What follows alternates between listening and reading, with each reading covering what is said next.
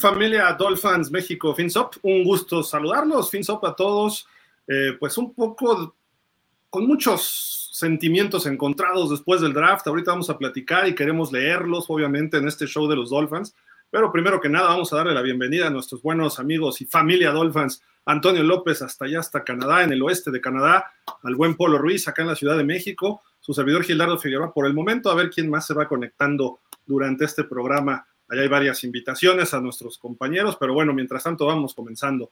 Toño, ¿cómo estás? Saludos. Hasta allá. Saludos, saludos, este Polo Gil, un abrazo, un saludo este, desde acá, pues con muchos comentarios y dudas y acerca del draft, estuvo muy raro, pero ahorita lo comentábamos. De acuerdo. Polo, ¿cómo estás? ¿Qué dices? Buenas noches. Muy bien, Gil, buenas noches. Pues aquí, este, todavía a unas horas, bueno, a unos días ya del draft y todavía sacado de onda, porque no sabemos qué fue lo que pasó. Yo creo que si hubiéramos tenido una bola de cristal y nos lo platican, pues no lo creemos, ¿no? no lo creemos. Aquí ya vamos a desmenuzar todo lo que se pueda. Pues bueno, ustedes ya vieron las imágenes en la portada del programa, en lo que sería la entrada. Y pues aquí está lo que fue nuestro draft. Estos cuatro jugadores eh, nuestros cuatro picks, no hubo ningún movimiento, era de esperarse que se fuera Chris Greer con lo que teníamos, no avanzar, no retroceder, quizá retroceder, pero tampoco era muy conveniente. En la ronda 2, pick 51, Cam Smith, este corner de Carolina del Sur, que ahí como que todo el mundo así como que, ¿qué? Pero bueno. Luego en la ronda 3, pick 84, de Von Ashan, que creo que lo pronuncio bien, si alguien sabe la pronunciación, no sean así, pónganos la correcta. Eh, también es un muy buen talento, pero no era Yamir Gibbs, que quería Mike McDaniel, pero es lo más parecido a él. Eh, quizás si es un capricho del coach, se vale, pero pues como ven, segunda ronda y tercera ronda no hay ningún liniero ofensivo. Luego no hubo cuarta, no hubo quinta, la sexta en el pick 197, Elijah Higgins, que es un Mike Gesicki pero malo, entonces ya no entendí tampoco, pero pues tienes una ala cerrada, receptor, slot, como que un híbrido de todo, ¿no? Hay una combinación rara. Y en la séptima ronda, pick 238, finalmente llega el liniero ofensivo, un tackle de Michigan que nos recuerda quizá a Jake Long, vamos a ver, eh, Ryan Hayes, que muchos consideran que tiene mucho valor este pick en la séptima ronda, que no esperaban que cayera tanto, pero ahí está este jugador cayendo por acá. Entonces, Michigan ha hecho las cosas bien, Jim Harbaugh ha trabajado bien, hay buenos jugadores. Eh, Toño, vamos ronda por ronda, ¿les parece? Este, sí, claro. Comentarios. Eh, aquí, por ejemplo, durante la transmisión que hicimos, eh, tenemos algunos factores interesantes. Déjenme ver, acá está. Este es Cam Smith, ¿no? Eh, la parte de sus fortalezas. Están en inglés porque lo sacamos de nfl.com. Juega con anticipación cuando no está en cobertura o, bueno, fuera de la cobertura. es sólido, en cuanto a la producción sobre el balón durante su carrera, lea los corebacks y receptores de una forma adecuada y puede saltar hacia el, hacia el pase, o sea, tiene mucha reacción, no entiendo qué es eso, Polo. Eh, luego también dice que puede plantarse y generar este, pasos de su back pedal, o sea, tiene esa reacción rápida, movimiento de pies rápido, que es muy requerido para cualquier eh, pues corner. Eh, también dice, mantiene la sensación de su trayectoria, la dirección de su trayectoria cuando está en fase. Ahí sí no le entendí mucho lo que quieren decir, pero ahorita si tú nos explicas, Polo, eh, dice, utiliza su, bueno, su largo de brazos y su timing después para alterar la, el éxito de la recepción cuando está desde en posición que va muy retrasado con respecto a la cobertura. Y ataca el balón no al hombre, eh, con ángulos para poder parar el pase, ¿no? También a veces le pueden completar y convertir jugadas grandes, ese es el problema. Excelente trabajo y limita las yardas después de la recepción, por, como lo hizo contra Jalen Hyatt, eh, un receptor eh, de Tennessee durante esta temporada. Así de que pues ahí está este señor Cam Smith, son sus fortalezas. Había más debilidades que fortalezas, aquí están como en el ranking, él estaba en la posición 11 y había otros dos disponibles, como pueden ver ustedes ahí, de los 10 mejores rankeados. No estamos diciendo que sean mejores o no, pero el ranking de nfl.com. Y aquí están un poquito los datos de Cam Smith, ¿no? Este, 6'1, arriba del 1.80, eh, velocidad, etcétera. Ahí lo vemos, está muy espigado. Creo que puede ser una buena opción para desarrollar, pero en fin. ¿Qué opinan ustedes, Polo, de este, técnicamente este chavo, lo que hemos podido ver o apreciar durante estos días? Pues mira, eh, evidentemente, eh, para empezar desde el principio, no era una posición no esperada, no necesitada, entre comillas, o aparentemente, ya después, eh, pensando un poquito más o platicando hace ratito, bueno, vemos que por ahí puede haber una, una ventanita de necesidad. El chavo tiene cualidades físicas, eso sin duda. Un breve resumen de lo que pusiste ahorita es que tiene anticipación, sabe leer la, o predecir más que nada la trayectoria. Eh, hay ocasiones en las que los corebacks tienen, tienen una forma, eh, a veces tratan de engañar al perímetro con su cuerpo. Eh, en la mayoría, la mayoría de los drills en los cuales se entrena a los corners, enseñan a seguir tres puntos del coreback, la punta del pie, porque es a donde generalmente lanzan, hacia donde dirigen la punta del pie, los hombros del coreback, ¿ok? Que bueno, Patrick Mahomes rompe la regla con eso, y este, la, la cadera del coreback o hacia dónde la gira.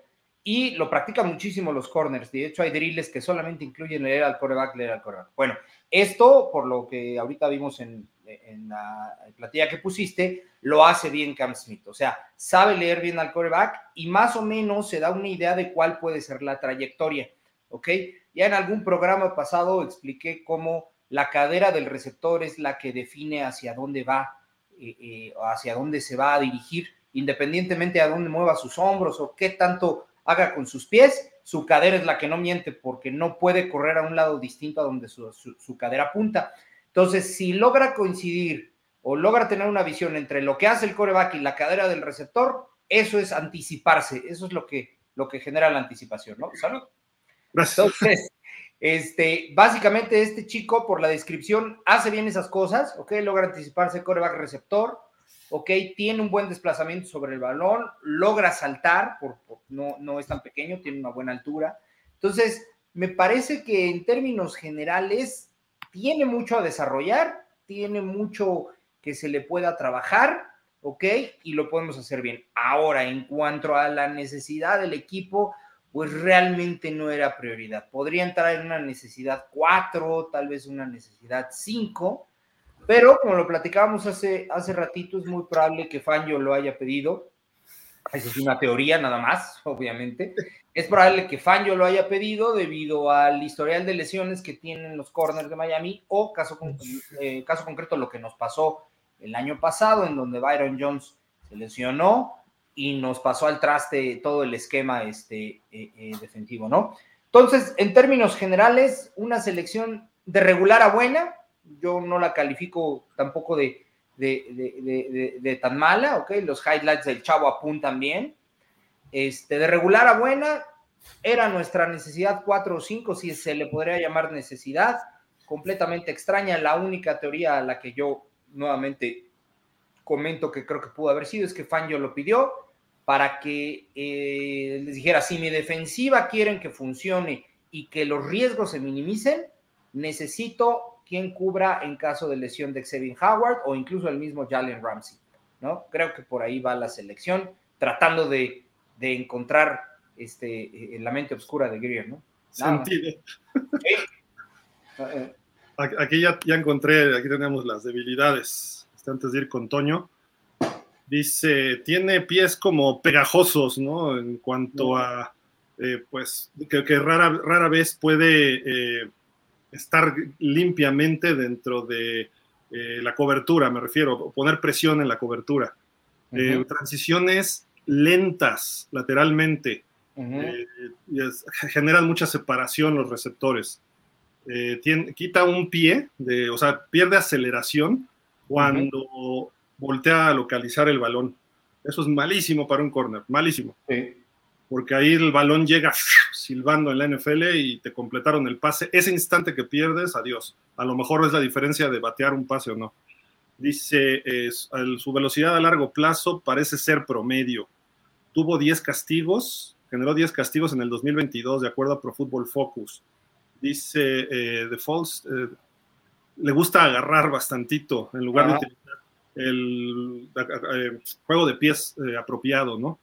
Y apoya la carrera, no parece ser una prioridad alta de él, o sea, como que no es muy bueno contra la carrera, aunque ahí en sus highlights se ve que taclea detrás de la línea varios receptores, ¿no? Pero quizás la anticipación que tiene compense un poco todas esas fallas técnicas, pero ahí estaban las debilidades que decían los scouts de NFL.com, no nosotros, no, no X personas, sino un grupo de personas que llegan a esto. Entonces, todo eso es coachable, ¿eh? Todo eso es coachable. Sí. Eh, puede traer algunos vicios, eh, eh, que no hay ningún jugador que llegue sin vicios, pero todo eso, todo eso que, ponen ahí es coachable. El punto más fino, para, para, para, concluir mi parte, el punto más fino aquí es lo que dices que pierde aceleración cuando voltea a ver el balón. Cuando voltea la cadera, cuando tuerce la, tuerce la cadera. Hay, hay, hay varios drills específicos para corregir eso, ¿ok? Incluso sin balón, pero este, si se practica y se entrena, puede pulir todas, todas esas cosas. Hay un, ahí por ahí señala que eh, agarra o sujeta de la playera en lugar de corregir con sus pies, ¿no? Por eso dice grabbing. Entonces, sí creo que, es coachable y puede ser mejorable. Son más las fortalezas que las debilidades, ¿eh? creo yo. Toño, ¿tú qué opinas de este, de este pick? estoy de acuerdo con la mayoría de, de, de las, de las este, comentarios de Polo. Este, pienso que todas sus, debilidades son, son coachables, son, son, son, pues son de novato de colegio. Este, pues no es un, corner elite de, de, primera ronda, pero Xavier no era de primera ronda, fue un corner de segunda ronda también. Y mira, es un pro bowler que tenemos ahí, quiere decir que llegó también con debilidades, se cocharon, se las, se las mejoraron y ahí está Xavier donde está. Pienso que este chavo, por, por ahí las highlights, cuando los vi, tiene más, más cualidades que defectos. Lo que me gusta es que es físico, llega rápido a taclear y este y no tiene miedo. No, no, no es, no, no, no, no se la piensa. Sus highlights son, son, es un chavo que es, es le gusta, tiene un estilo muy físico. Entrón. Es rápido, es entrón, es, va, va en cuanto a, la carrera va y o al, ya sea el receptor, en cuanto atrapa el pase, si no está de su lado y va a la tacleada es lo que me ha gustado mucho de este pick, que fue un pick que me descontroló, que no esperaba en el draft completamente. Lo es, quiero pensar que, que, al igual que Polo, que es para darle más seguridad y más este, calidad al, al, backfield que tenemos en caso de alguna lesión y para estarlo rotando con, con los otros dos que tenemos, que es Kater Kahu y uh, Nick Needham. Que Nick Needham en este caso sería más en el, él cubre más el slot que, que por fuera Correcto, correcto. Pero, pero sí, sí, este. Pienso que, lo, vieron y fue un más. Un pick como más, así como lo que era lo de lo mejor disponible en ese momento, de acuerdo a las necesidades que ellos en su momento pensaban. Porque para mí en ese momento ya no quedaban muchos tackles ofensivos disponibles, así como para, para gastarte una segunda ronda. Pues yo, yo, creo que fue un desperdicio de pick, porque eh, lo mejor que tenemos es corners, incluso los reservas. Sí hay lesionados, pero si, es una exigencia de Big Fan, yo que yo también creo que vaya por ahí, pues que se espere a ver cómo regresa Needham de la lesión y que se espere también a ver qué pasa con Kader Cojo en su segundo año, porque tuvo un buen primer año, cometió castigos, errores, un jugador no, no drafteado, pero llegó y novato y lo hizo bien. Eh, por ahí está Trill Williams, por ahí hay otros que pueden hacer la chamba, entonces, eh, no sé si quieras acudir o algo, pero creo que es un pick perdido porque necesitábamos un liniero. A lo mejor tampoco se queda en el equipo y puede que hubieras fallado, pues puede ser, pero por lo menos saturas esa posición que no se atendió en la agencia libre y no se atendió en el draft. Se atendió hasta la última ronda y pues aceptablemente bien, creo que por valor bien, pero vamos a ver si se puede convertir en un jugador titular. Entonces creo que eso es, por eso llamo una ronda de desperdicio. Eh, por talento, pues es aceptable, tampoco me, es algo que me maraville. A lo mejor lo puedes poner como un corner slot, eh, nickel o dime, pues como lo quieran llamar, pero a cubrir allá algún slot. Pero el slot precisamente lo que genera es separación en corto y este cuate no reacciona a eso. Yo creo que es coachable, como dices, Polo, pero no es de la noche a la mañana, ¿eh? es un proceso de un ratito, ¿no? Entonces, creo que no va a aportar mucho de primera instancia. En cambio, si hubiéramos traído un gordo, el gordo hubiera aportado de primera instancia por lo menos competencia en el el peor de los escenarios, competencia en la pretemporada, porque iba a llegar con ganas y con algún talento. Dawan Jones, que viene de Ohio State, ese cuate en esa universidad, hay alto, nivel competitivo, hubiera superado a Austin Jackson o lo hubiera hecho que jugara mejor a Liam Aikenberg y hubiera habido una competencia mucho más sólida, ¿no? Pero como ha dicho Chris Greer desde hace unos días, Austin Jackson, yo lo veo bien. Solo tú lo ves bien, papá. O sea, exacto. Digo, eh, me, encantaría verlo jugar bien. Tan es así que hoy no le dan su opción de quinto año y tampoco le extienden contrato, ni a él ni a Noah Igbinogini. Entonces dices, bueno, pues ¿cómo lo ves bien si no le das una, por lo menos la opción de quinto año?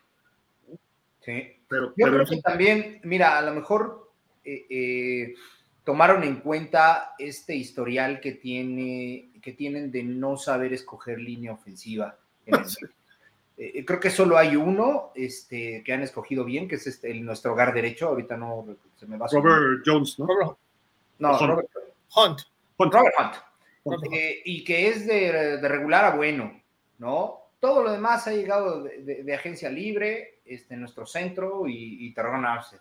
Pero de ahí en fuera no han seleccionado un solo liniero, este, un solo liniero bueno. Entonces, no sé si dijeron, pues, ya tenemos experiencia de que no lo sabemos hacer y mejor nos vamos con otras posiciones y todavía falta agencia libre.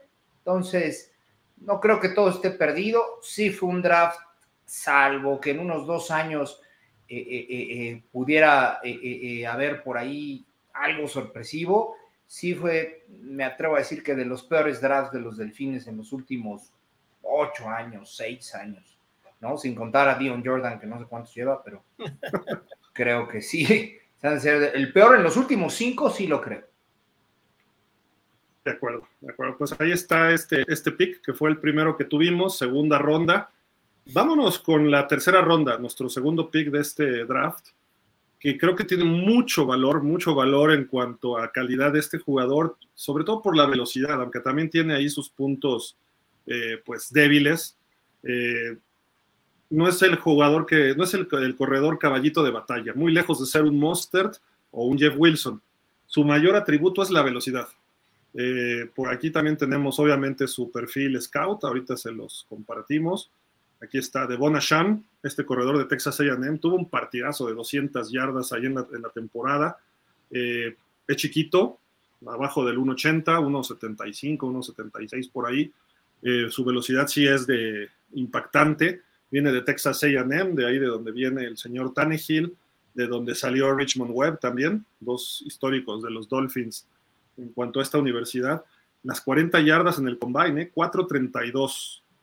Eh, algo muy, muy importante que señalar de Ashan, eh, pues tiene las características que estaba buscando Mike McDaniel en un corredor como eh, Yahir Gibbs. Yahir, bueno, el nombre no me acuerdo, pero es Gibbs, ¿no? El que venía de Alabama.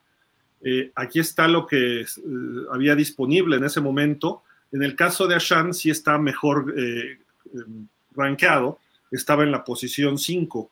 Es un buen pick para tomarlo en tercera ronda, en el pick 21 de, ese, de esa ronda. bien calificado, solamente lo superaba a Bacanida y Zach Evans de Mississippi. Por ahí yo personalmente me gustaba más Zach Charbonnet, pero para lo que quiere el señor Mike McDaniel, sin duda pues le cubre ese perfil de jugador de tercera oportunidad, de velocista, no precisamente para ir entre los tacles. Aquí están las fortalezas, dice, confía en sus pies, permitiendo calma adicional al principio en las carreras. Eh, corre duro entre los tacles, sí, pero no es tan eficiente, esa es la diferencia. Eh, sus cortes eh, son rápidos cuando y puede arruinar las lecturas de los linebackers, ¿no? Quizá por ser chiquito y eso se puede esconder y además sus cortes pueden beneficiarlo, eso sin duda. Eh, dice, puede tener esos, eh, eh, pone junto esos actos de desaparición en los cuartos apretados. En espacios pequeños. En espacios pequeños, correcto. O sea, su habilidad por ser chiquito, ¿no? Precisamente. Encuentra sus propios caminos y no están bloqueando para él. Eso es fabuloso para Miami. Ese es el punto que yo destacaría. Dice velocidad de sprinter, que puede acelerar la, o sea, dejar a la persecución sin problema, ya sea hacia los lados o hacer home runs, ¿no? Carreras largas, ¿no? Y eh, también puede, eh, tiene diferentes tipos de cortes, sin perder el momento, el momentum hacia, hacia adelante, progresivo, no, no se para y tiene que volver a arrancar, o sea, la misma velocidad lo lleva, ¿no? Y puede alinear en el slot eh, y vencer las coberturas con sus trayectorias. Eso todo eso es muy positivo, aunque acá vemos ya en sus debilidades. Ahí viene punto. Ajá. Que no tiene muy buenas manos, entonces saca mucha ventaja, pero no es muy bueno. Pero en fin, ahorita vemos eso, ¿no? Dice, es musculoso, pero pequeño para los estándares del NFL. Eh, el tipo, del tamaño y su estilo de juego pudieran crear problemas de durabilidad. O sea, bienvenido a Miami, ¿eh? Te aceptamos. Puede ser un poco paciente, eh, un poco impaciente, ¿no? Creo que debe ser. Puede, ser muy paciente muchas veces, algunas veces. Se pasa, se pasa de paciente. Se pasa de paciente. Sí. Tirará algunos pases fuera de, sus, este, de su zona, ¿no? De donde él está acostumbrado. Y eh, acepta, eh, es, es, muy ganoso, pero eh, se hace chiquito en matches contra los linebackers. Contra la protección de linebackers. Tampoco bloquea, ¿no? O sea, ese es el problema. Esas son las debilidades y fortalezas. Ahora voy contigo, Toño. Ya lo vimos, esto es lo que dice NFL Network y todo, pero ¿tú qué opinas de este muchacho? Mira, pues es como, como lo comentamos, ¿no? Yo no, no, no, me, no me baso mucho en los, los scouts, en lo que te dicen, porque nos han demostrado muchas veces que, que, se equivocan muchas veces ha salido que te, te, dan una calificación de A y que tiene muchas cualidades y te sale un tremendo bust. O al contrario, te, te ponen un montón de, de, debilidades del muchacho y el muchacho sale, sale ganoso y te sale habilidoso y con talento. Entonces, pero yo me baso más bien en lo, en lo que veo de los, sus highlights, en los juegos que mmm, creo que más vi por ahí uno de este muchacho y pues yo lo veo habilidoso al muchacho, yo lo veo con, como, como un buen pick. Me gusta este, como que va a entrar bien en el, en el sistema de McDaniel, este, por sus habilidades y por su velocidad. Y viene a reforzar el backfield en su momento. Si llega Cook, pues bienvenido. Y si no, pues yo pienso que sí va a reforzar a, a Morset y a Wilson. Y con este pick, yo pienso que, que, que es Salvo Ahmed o Miles Gaskin ya tienen también un pie fuera de la organización.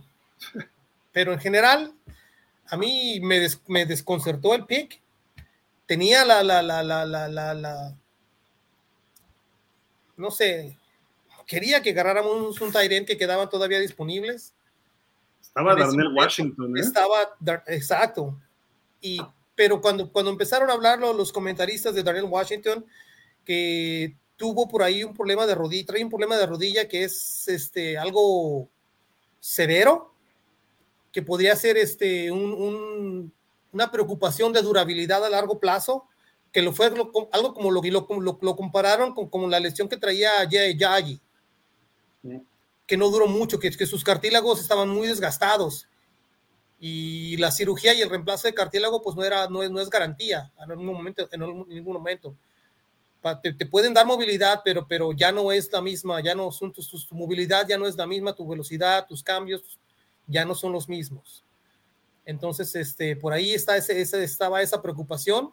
Yo pienso que por ahí fue también este el que no lo, lo, lo, draftearon. Me hubiera gustado porque se ve se veía muy físico muy fuerte muy atlético como el estilo de, de, los de los buenos que hay ahorita en la liga. Quiero uh, Kelsey, ese tipo de ese estilo, pesados, fuertes, y que, que, que agarran la bola y, y, pegan fuerte. Y este, pero desgraciadamente no llegó. Pero igual, no pienso que este sea un, un mal pick. Pienso que fue también un pick de, de, de, que había de lo mejor disponible en ese momento. Y pues fue por donde se fueron. De acuerdo. Mi estimado Polo, ¿tú cómo, cómo lo ves? Pues mira, eh, coincido con Antonio en, en, casi la mayoría. Sí es desconcertante. Aquí creo que todavía podían corregir un poquito y haberse ido por un liniero ofensivo. ¿Ok? Lo que dicen de Washington sí es, es, es algo que sonó mucho, sobre todo porque el cartílago no se regenera independientemente de que se pueda este, operar, ¿no? pero sí creo que nuevamente es que me fui por el corner, eh, eh, pues ahora me voy por el liniero y todavía tenían una sexta y una séptima, sobre todo porque el corredor no era, nuevamente, no era una necesidad. No era una necesidad. Sigue, rondando este día de Dalvin Cook, que a lo mejor ahorita la, la platicaremos un poquito. Entonces, este, pues salvo que como a la antigüita pongas dos corredores a bloquear o hagas algo así, tantos corredores, pues no te van a servir de, mucho, ¿no? Entonces, sí me parece eh, que fue un pick en vano. Eh, no debe de haber llegado de esa forma. Ahí todavía teníamos eh, la posibilidad de irnos o por nuestro Tyrant o por algún gordito.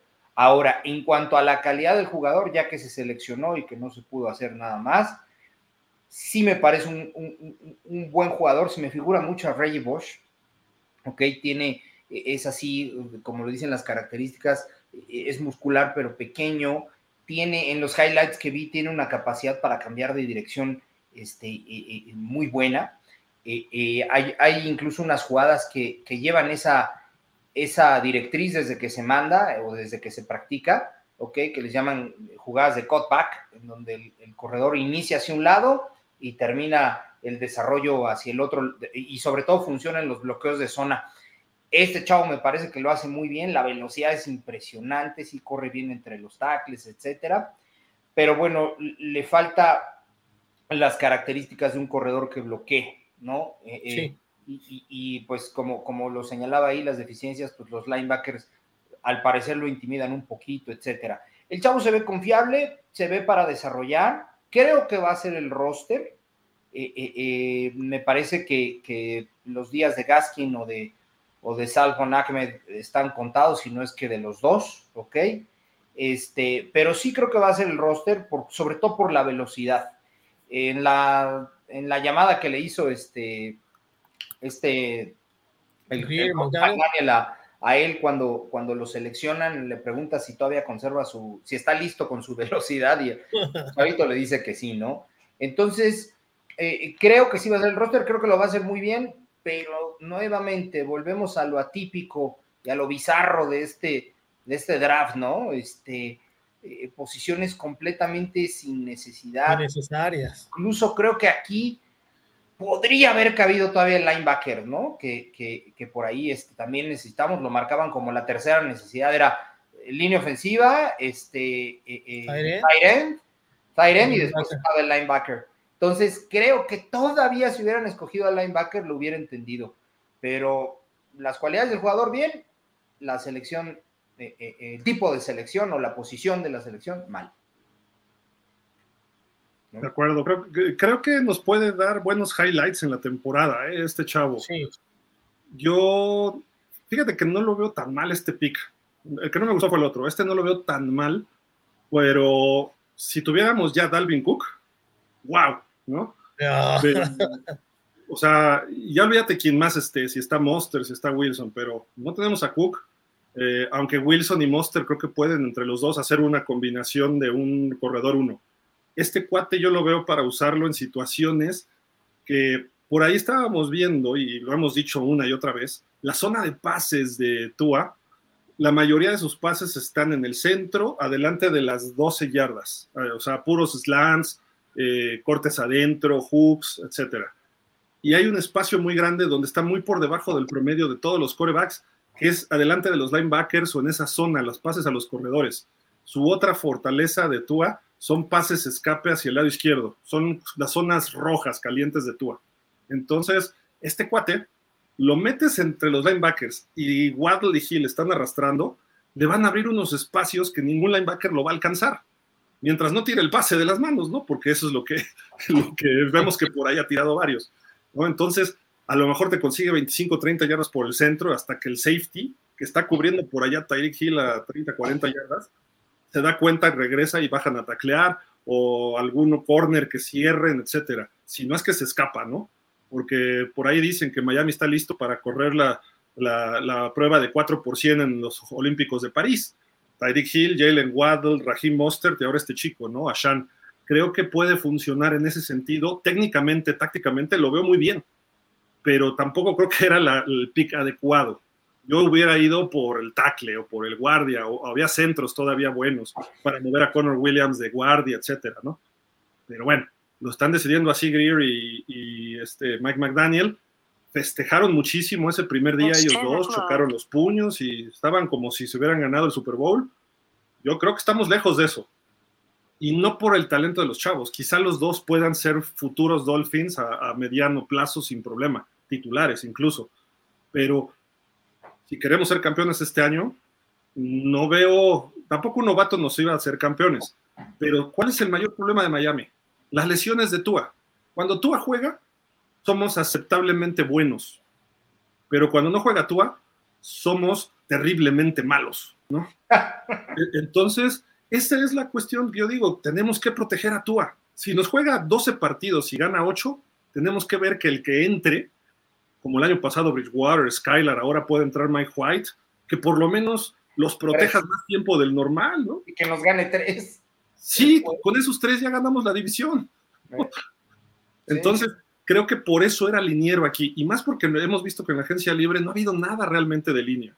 Por ahí está Taylor Luan y Cameron Fleming, pero son como que cosas, sueños guajiros o realidad, o entre que sí, que no, no lo sabemos, y aparte tampoco, digo sinceramente, si traen a Taylor Luan, para mí es mejor Taylor Luan que Terron Amstead, ¿eh? pero están igual, muy lesionados. Muy lesionados. Ya, ya le pegan a los 30 eh, Teron Amstead yo le diría, te vas del lado derecho y a Taylor Luan de tackle izquierdo, ¿qué huecos le habría a Derrick Henry? Y obviamente Derrick Henry pasaba encima de muchos, ¿no? Pero si se fijan, todos los highlights de Derrick Henry eran por el lado izquierdo de los Titans. Entonces, a Teron Amstead lo muevo a la derecha, a Austin Jackson lo mandas a su casa y ves qué, qué guardias pones, ¿no? Eso yo lo vería, pero sabemos que se va a lesionar Taylor Luan, sabemos que se va a lesionar Teron Amstead por eso necesitábamos un novato de calidad de línea ofensiva. Y Cameron Fleming, no sé, creo que también está muy pasado de sus buenas épocas, pero en fin, eh, por eso yo critico estos picks. No por los jugadores, creo que hay talento.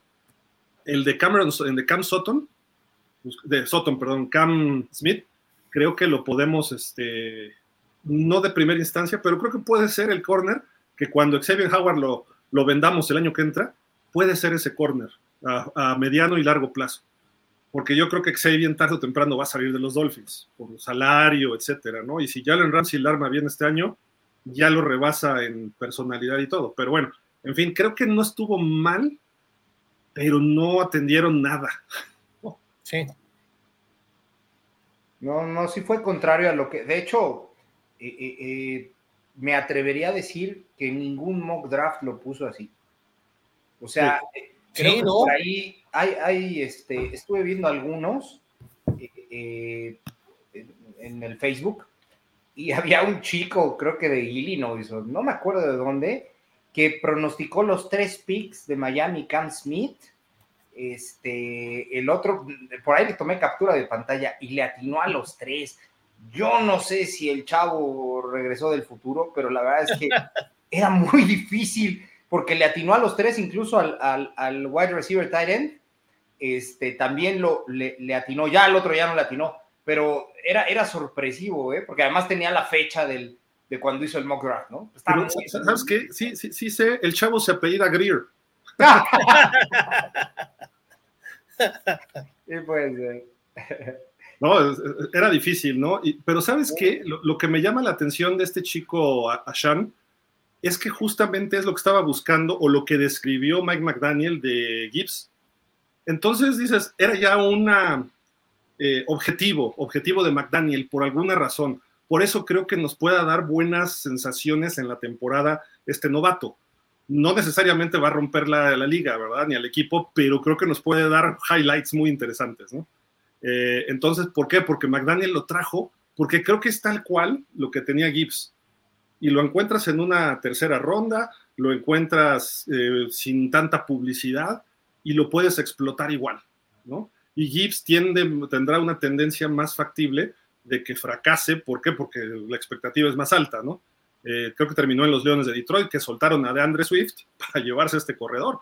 Le están apostando para que él sea corredor uno, lo cual ni siquiera McDaniel veía como corredor uno, ¿eh? eso hay que señalarlo. Pero en Detroit lo están viendo así.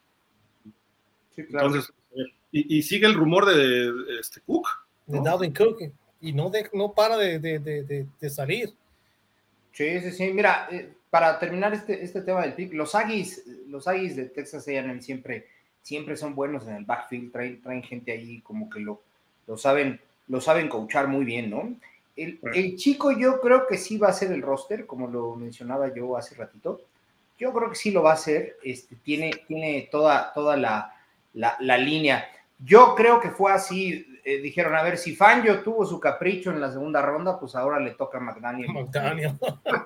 Entonces, pues uno se fue por lo que necesitaba y el otro por lo. O por, cada quien usó lo que quería. O sea, a ver, no, no me voy a ir por necesidades, me voy a ir por lo que quiero, por lo que se me antoja, ¿no? Que está disponible. Y que esté disponible, claro. Oye, que la línea ofensiva, no, no, y a mí lo que se me antoje, ¿no? Y por ahí se fue.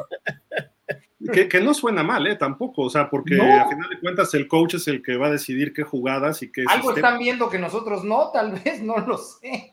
No, seguro, seguro, ¿no? Eso te lo garantizo, pero eh, no lo veo a mal porque así son los coaches y así somos todos, ¿no? Si estuviéramos en esa posición, te apuesto, Polo, que estaríamos, no, yo quiero este jugador y está disponible, y lo dudo. Te encaprichas, te encaprichas, lo que se me antoje en este momento y fue el que vi, fue con el que platiqué y a lo mejor lo vi en el combine, lo que sea, me enamoré de ese y voy. Sí, sí, por ahí fue la cosa. Y más con aquello de la inclusión, ¿no? Si te enamoras y todo se vale. Ah, no, ¿verdad? No, Pues bueno, ahí está nuestro segundo pick de este draft, que fue tercera ronda. Vámonos a la sexta, porque no hubo ni cuarta ni quinta. Esto ya fue muy avanzado el sábado. Y viene. Eh, esta todavía le encuentro menos sentido, pero bueno. Este,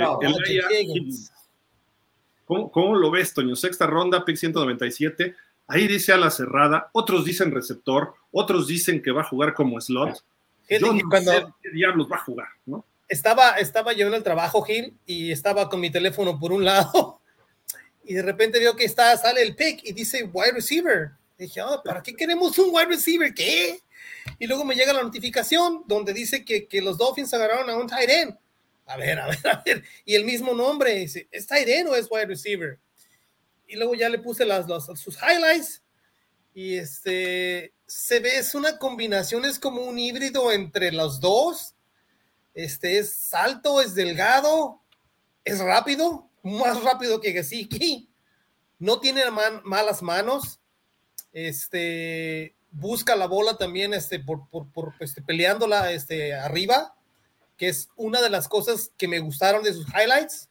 No vi muchos este, uh, cosas negativas de lo poco que pude ver en ese momento cuando estaba trabajando pero sí se me hizo muy, muy raro que, en la sexta ronda hubiéramos ido por este jugador. Cuando había otras necesidades que, atender. Sí, sí, de acuerdo. Pero bueno, a final de cuentas es una sexta ronda que le apuestas, ¿no? Exacto. Eh, a lo mejor nos funciona y creo que puede funcionar bien. Tiene, tiene peso, tiene altura, sus brazos son, son, como son largos, tiene, tiene manos grandes y te digo, lo que a mí me gustó es que, es rápido. Después de que atrapa la bola, es rápido.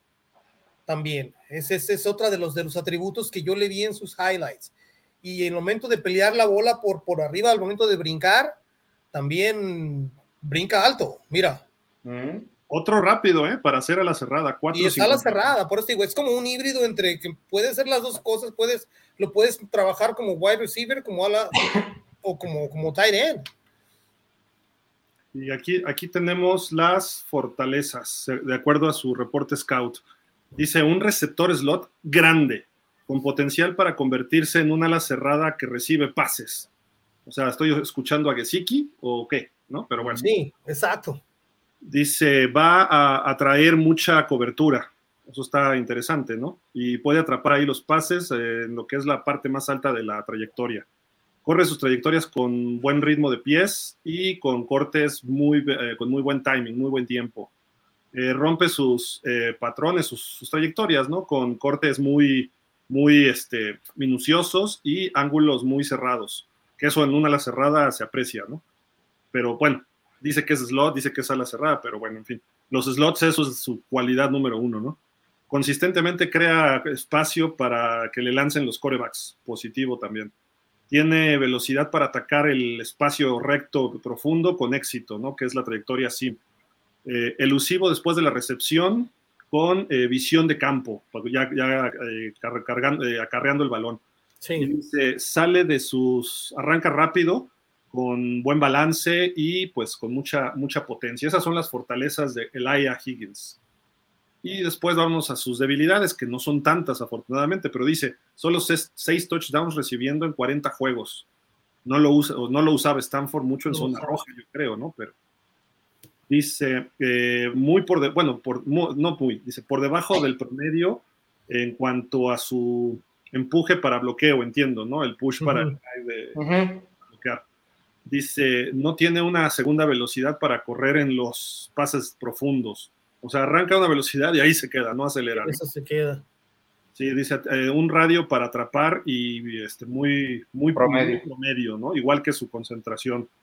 Eh, poca, un poquito decepcionante su, su rango de recepción, eh, su éxito de rango de recepción a través del contacto. O sea, cuando está en pases divididos no es muy bueno lo que quiero entender, ¿no? Que dices.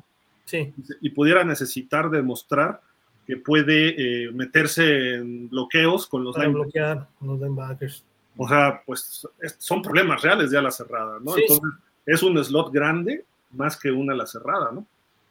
De acuerdo. Polo, ¿tú cómo lo ves a este, a este chavo? Mira, yo creo que este chavo, eh, y espero equivocarme, este chavo no va a funcionar. Eh, no, no tiene una, una, situación definida. El ala cerrada es una posición eh, que tiene un estándar en la NFL pudiera funcionar para colegiar lo que tiene, pero el, eh, el ala cerrado es un, es un jugador que tiene una, un estándar y así debe ser, o sea, debe ser como Antonio Gates, debe ser como Tony González, o sea, el ala cerrada es muy, muy específico sus cualidades. Grande, buen bloqueador, eh, eh, con desplazamientos este, rápidos, tiene que ser elusivo para, para quitarse algunas coberturas, etcétera, etcétera. Y este chico, salvo que tenga un cambio físico muy, muy este, evidente, eh, me parece que no, no va a ser. Es una sexta ronda ya muy avanzado. Eh, creo, no sé, eh, tendría yo que analizar o checar cuál era, qué era lo que quedaba disponible, pero hasta un pateador hubiese estado mejor. A mí, yo creo que este chico no va a ser el roster. de verdad, de corazón espero equivocarme, porque los picks, eso tienen que ser. Eh, buenos para el equipo, pero el chavo no lo va a hacer porque tiene una cuestión que no es definida. Ahora, lo que lo podría salvar, y ahí lo veo un poquito complicado, es que se decantara por una cuestión de receptor, ¿ok? Pero finalmente el coach es el que decide de qué lo quiere poner, porque su velocidad no es mala. Pero si se metiera al campo de los receptores, pues tiene como ocho o nueve antes que él, que tiene ya algo de experiencia y no va a poder, ¿no? Entonces, o sube de peso y desarrolla algunas habilidades para hacerse una ala cerrada un poquito más light y, logra eh, desarrollar este bloqueos de zona eh, o logra perfeccionar ciertas situaciones de bloqueo. Una ala cerrada antes que agarrar pases debe bloquear. Eso es, eso es 60-40 y sobre todo para el esquema eh, de McDaniel, ¿no? O sea, debe bloquear y ya después debe agarrar. Porque si algo no le falta a Miami son manos para atrapar balones en el aire, ¿no? Entonces, y, creo que el chavo tiene que tener un desarrollo, un coach muy bueno para que realmente haga el roster. De momento yo creo que no lo va a hacer. que, que, que, este chavo, con lo, igual lo comparto tu, tu, opinión, Polo, este, pienso que ese chavo a lo mucho lo vamos a tener en, la escuadra de prácticas. Yo pienso que para ahí va, al menos que algo suceda en el training camp y le ponga músculo y algo, mejore sus habilidades, pero yo sí veo que tiene algunas, como lo comentaba, es, es, me gusta que tiene, brinca con altura y pelea las bolas arriba. Y, este, y después de que atrapa el pase, tiene velocidad. Es lo que me gustó de sus highlights, pero, pero sí yo lo veo muy light como para ponerlo a, a bloquear y para de todos ese tipo de situaciones que atributos que debe de tener un end. Este, no, no lo veo por ahí. Este, como, como lo comentabas al principio del programa, Gil, ese es un Mike Gesicki, pero malo. Sí, pues es que Mike Gesicki, pues sabemos todos, sabemos que no bloqueaba, tiene una habilidad increíble con las manos y esas cosas, pero, pero su, su, su talón de Aquiles era este, el, su bloqueo. Eso también decían de Darnell Washington, ¿no? Aparte de las lesiones, que no es muy buen bloqueador. Entonces, digo, si, si estás pensando o dejaste pasar a Darnell Washington por esa, una de las razones es que no bloquea bien, ¿para qué tomas a este muchacho, no? En una ronda baja. Mejor tomas al de Georgia. otro tackle. Atrapando, ¿no? O a otro liniero, incluso. Otro liniero. Sí, sí, sí, correcto. Bueno, ahí está ese pick. A, mí mm, tampoco me gustó mucho, pero puede ser un jugador bien coachado, que puede ser como híbrido, ¿no? De, de chile de dulce y de manteca, y por qué no pensar hasta en equipos especiales. Había un ala cerrada que creo que se le parece hasta físicamente en Miami, que lo tuvo Tannehill, no me acuerdo, Dion algo, era este, no sé si se acuerdan, uno usaba el 80, muy este, espigado alto. Sí, sí, sí. ¿Sí se acuerdan de él? Pero este cuate tampoco es tan alto, 6'3 para un ala cerrada hoy en día. Las alas cerradas andan por los dos metros. Y este cuate anda en 1.92, 1.91, por ahí. Entonces, tampoco es el ala cerrada más alto. Y para hacer slot, hay slots de 1.78, ¿no? Este, lo que era Wes Welker, lo que era Davon Bess para nosotros, son receptores más compactos. Entonces, para hacer slot, esa, estatura, o sea, no está ni en un lado ni en el otro, ese es el problema de este, de este muchacho, ¿no? Entonces, no sé, a lo mejor se queda al final del roster o en la escuadra de prácticas. la escuadra de prácticas. Sí. O en equipos especiales, como, como, como dices, ¿no? Porque también tiene algo de velocidad, ¿no? Eso es, eso es lo, lo positivo de este muchacho. Sí. Y nuestro último pick de los cuatro que tuvimos, pues llega de Michigan. ¿no? El señor Ross le ha de haber dicho, tráeme a alguien de Michigan, nomás por este, Ryan Hayes, tackle. Tengo la, idea que es tackle derecho, ¿verdad? Este muchacho. Sí, tackle derecho. Séptima ronda, pick 238.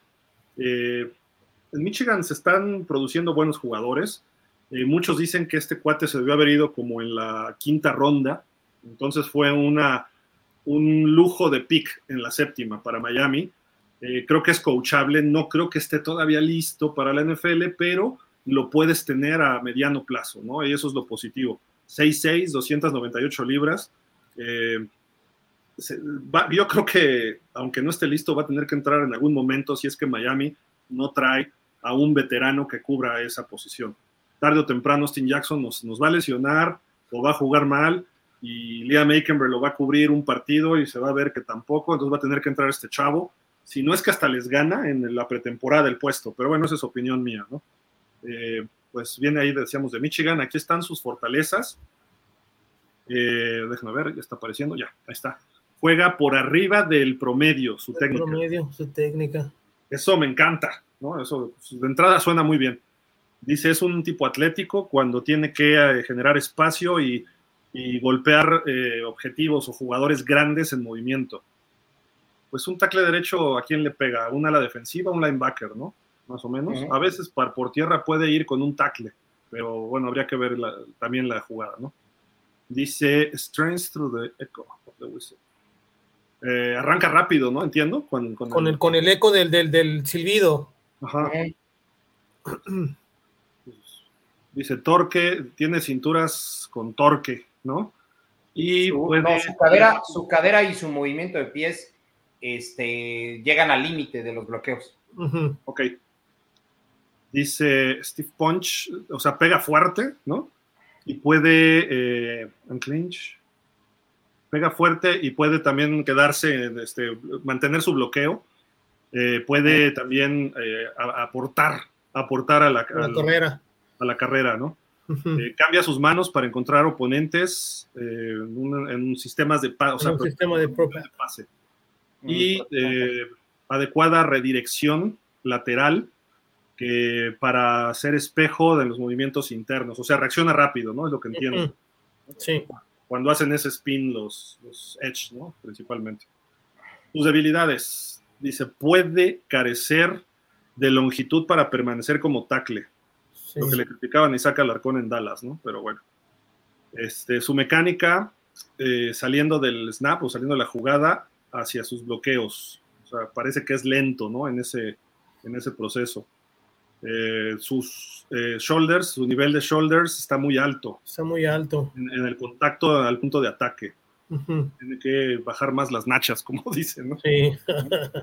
eh, bounce back, se recupera, o sea, rebota mucho en la bolsa de protección por cuando le hacen el bull rush, ¿no? que tienes que bloquear a Aaron Donald, aguas, Su movimiento de recuperación es pesado, sus piernas son pesadas y lentas. Y lentas. Ups. Dice, carece de atleticismo ideal y longitud para proteger el edge contra la velocidad. O sea, ni la velocidad de los. la velocidad, por Dios. Por eso fue séptima ronda. Sí. Por Dios. Por Dios. O sea, tiene que trabajar mucho. Sí. Muchísimo, Pero si leemos esas técnicas, o sea, eso scout, pues estamos leyendo a Liam Makermer, estamos leyendo a Austin Jackson y estamos leyéndolo a él, ¿no? Quizá Austin Jackson sea un poquito mejor que ellos. Pero es una séptima ronda, Gil. Entonces, eh, mira, sí puede ser, hay quienes lo consideran un poquito ahí de robo. Por ahí leí también algo que, no viene ahí, que tiene los brazos muy cortos. Entonces, por eso le cuesta trabajo este, abrir el ángulo de bloqueo, sobre todo. Hay muchos, hay muchos este, linieros ofensivos que, que a veces hasta con un brazo bloquean uno y con otro brazo bloquean otro cuando tienen brazos como de gorila, ¿no? Aquí está complicado porque el chavo tiene sí tiene brazos este, como de T-Rex y eso le cuesta más, le cuesta más trabajo, ¿no? Digo, el de Toy Story, ¿no? Una, pequeña analogía. Mira, la línea ofensiva, yo por ahí mencioné en un programa, yo, yo, yo la coaché dos años, a mí me gustaba muchísimo, porque ahí comienza todo, ¿no? Este, son movimientos muy específicos de cadera, el nivel path o el, el path level, como ahí lo marca, tiene que ser muy específico. Los, los drills marcan mucho la posición de los ojos, de la cadera, pero todo el tiempo tienes que moverte como si estuvieras sentado en una silla. Esa es la, los desplazamientos los haces como si estuvieras sentado en una silla. Entonces, este chico, los, los highlights que vi, hay unos muy positivos, ¿ok? Hay unos muy buenos, pero la velocidad sí le gana. Lo tienen que coachar mucho, mucho, mucho, mucho. Tiene el tamaño, ¿ok? Tiene la fortaleza, viene de un buen equipo, ¿ok? Michigan eh, se caracteriza por sacar buenas líneas ofensivas y creo que el chavo podría ser eh, eh, una, buena, este, ¿cómo le podemos llamar? Eh, un buen backup, ¿no? O, podría servir de profundidad. No creo que vaya a ser la titularidad, a lo mejor en un par de años nos, llevamos la sorpresa y, se logra pulir, se pone más fuerte y listo, ¿no? Pero este, sí creo también que por algo estaba en la séptima ronda. Sí, de acuerdo. ¿Estás en lo mismo, Toño? Eh, sí, completamente de acuerdo. En, los comentarios de Polo pienso que, el chavo tiene, tiene capacidades y actitudes, pero tiene más debilidades que habilidades. Y este, hay que escucharlo mucho. Y yo como lo veo, no lo veo más de una escuadra de prácticas o un backup que con muy poquitos snaps durante la temporada. Pero qué tal si todo eso lo sustituye? lo que llegue. Sí, Imagínate que todo eso lo sustituya con corazón, algo que no ha demostrado Austin Jackson. Así ah, no, no, sí, no. Ahí sí. Ahí, sí, ahí sí te la compro. En los intangibles de lo que hemos hablado, ¿no? Muchas ocasiones. Sí, no, es que en la historia del fútbol americano nos ha dicho muchas veces que han llegado jugadores al, al, Hall of Fame que han sido, no han sido drafteados, que han sido de séptima ronda. ¿Recuerdas que antes había hasta, creo que hasta la ronda 14 o 12? Sí en los 80s y 70s habían 14, 12 rondas, entonces y hay, hay, jugadores que, que, de esas rondas han, han llegado a la, Hall of Fame. Entonces, ojalá y este muchacho pues sea una, una de esas, este, uno de sus diamantes en bruto que hay que pulir nada más.